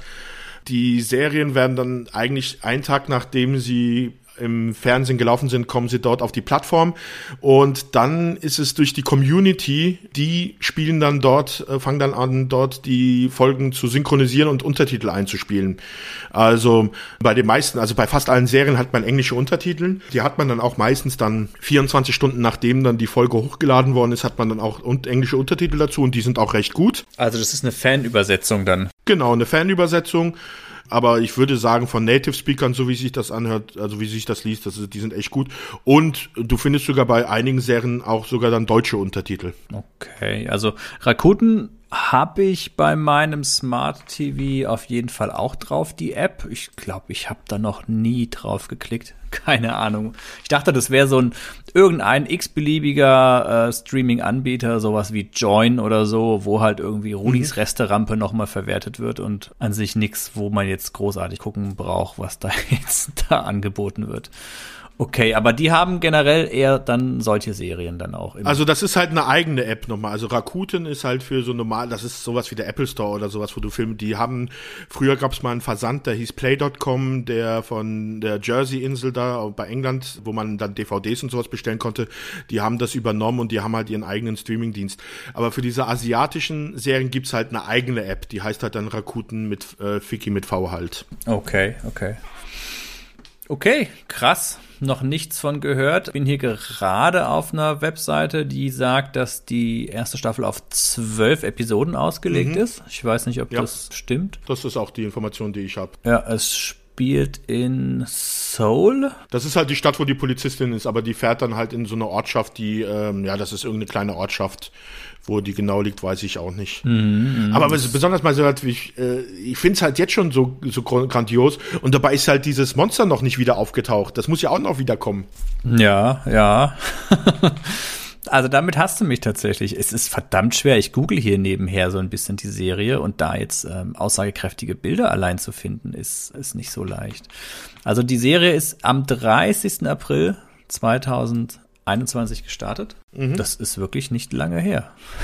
Ja, und die, das ist so, da läuft eine Folge immer Freitagabends und eine Samstagabends. Mhm. Also wird die halt dann auch nach sechs Wochen durch sein, die erste Staffel. Ich hoffe, dass es geht so weiter, wie ich es mir wünsche, also dass das wirklich in, so krachend weitergeht, wie es bisher ist und dass das dann auch verlängert wird und einige Staffeln noch kommen, die einen unterhalten, weil also ich bin total geflasht davon. Ich bin sowas von begeistert. Ja, ja. Ja, Mann, Sebastian, ich merke, du bist, du bist richtig gehypt. Das ist deine, deine Cobra Kai Serie. Dann haben wir jetzt einen sehr starken Start hingelegt und gleichzeitig beenden ja. wir das heute auch noch mal mit einer richtig starken Serie. Es wird wahrscheinlich ein bisschen kompliziert für mich, da äh, herauszufinden, wie ich die am besten gucken kann, aber ja, mit der hast du mich jetzt gekriegt. Ich kann dir den Link schicken. Oh ja, gerne. Das, das wäre schön. Ich kann ja aber den Link zu diesem, zu dieser Internetseite von Rakuten äh, auch dann bei uns in die Show Notes reinsetzen. Ja, im Prinzip. Bei den anderen Serien haben wir, das ist eine gute Idee, genau. Bei den anderen Serien haben wir es ja gesagt, wo die jeweils laufen. Sollte kein Problem sein. Ich schreibe sie dann auch nochmal ja. in die Show Notes. Aber ähm, da wäre tatsächlich der Link ganz gut. Ja, hast du recht. Mensch. Ja, mhm. jeder wieder drei Serien durch und ein bisschen Geplänkel drumherum. Und ja, vielleicht reden wir ja noch mal gesondert über Cobra Kai. Mich würde es freuen. Nur noch mal der dezente Hinweis, da irgendwelche Kommentare in die Kommentare zu Kommentare in die Kommentare zu schreiben. Sehr schlau, Dominik. Mensch, Sebastian, haben wir noch irgendwas? Oder sind wir durch für heute? Ich glaube, wir sind durch. Es gibt zwar noch viele Serien, über die man sprechen können sollte oder können würde, aber wir wollen ja auch nicht die Leute zu lange aufhalten. Und ich glaube, wir haben auch eine ganz gute Essenz rausgezogen. Ja, du, du ja. hattest ja im Vorfeld, das war ja so schön, wir haben ja diesen Aufnahmetermin immer noch ein bisschen nach hinten verschoben und jedes Mal habe ich von dir dann die Info bekommen, ja, meine Serien haben sich nochmal geändert. Ja, meine Serien haben sich nochmal geändert. Ich habe mir dann irgendwann gedacht, ach komm, lass dich einfach überraschen, was der Sebastian da jetzt aus dem Hut zaubert. Und jetzt kurz vor dem Beginn dieser Aufnahme haben wir auch nochmal die Serien kurz geändert, weil ich hätte auch noch eine Reserve in petto aber die kann man ja dann vielleicht auch beim nächsten Mal dann rausziehen. Ja. Aber nichtdestotrotz, unsere nächste Folge wird natürlich wieder eine reguläre TV-Serien-Stars-Folge. Da haben wir uns auch wieder einen Klassiker ausgesucht. Das können wir ja mal ein bisschen anteasern, oder? Sebastian, was hältst du davon? Für die tapferen Seelen, die diese Folge bis zum Ende durchhören. Oh, ähm, ähm, eine Frage habe ich noch. Ähm, haben wir da wirklich schon einen Termin für? Das lasse ich mal unkommentiert. Das war so ziemlich der beste Teaser, den ich mir hätte vorstellen können, Sebastian. Chapeau. Nicht schlecht. Ja, oder? Also. Der Hammer. Also. Mal schauen, ob die Leute drauf kommen. Genau, auch hier diejenigen, die das bis zum Ende durchhören und an diesem Punkt sind, äh, wenn ihr wisst, um welche Serie es sich handelt, die wir als nächstes besprechen, dann ähm, ja, könnt ihr es ja auch in die Kommentare schreiben. Also völlig egal, wo ihr das kommentiert, auf dem Podcatcher eurer Wahl oder auf unserer Facebook-Seite, auf unserer Webseite, auf unserer Twitter-Seite. Da könnt ihr es einfach. Oder tatsächlich auch bei der Kommentarfunktion von, von Podigy. Wir lesen das eigentlich immer und überall, egal wo ihr das alles kommentiert.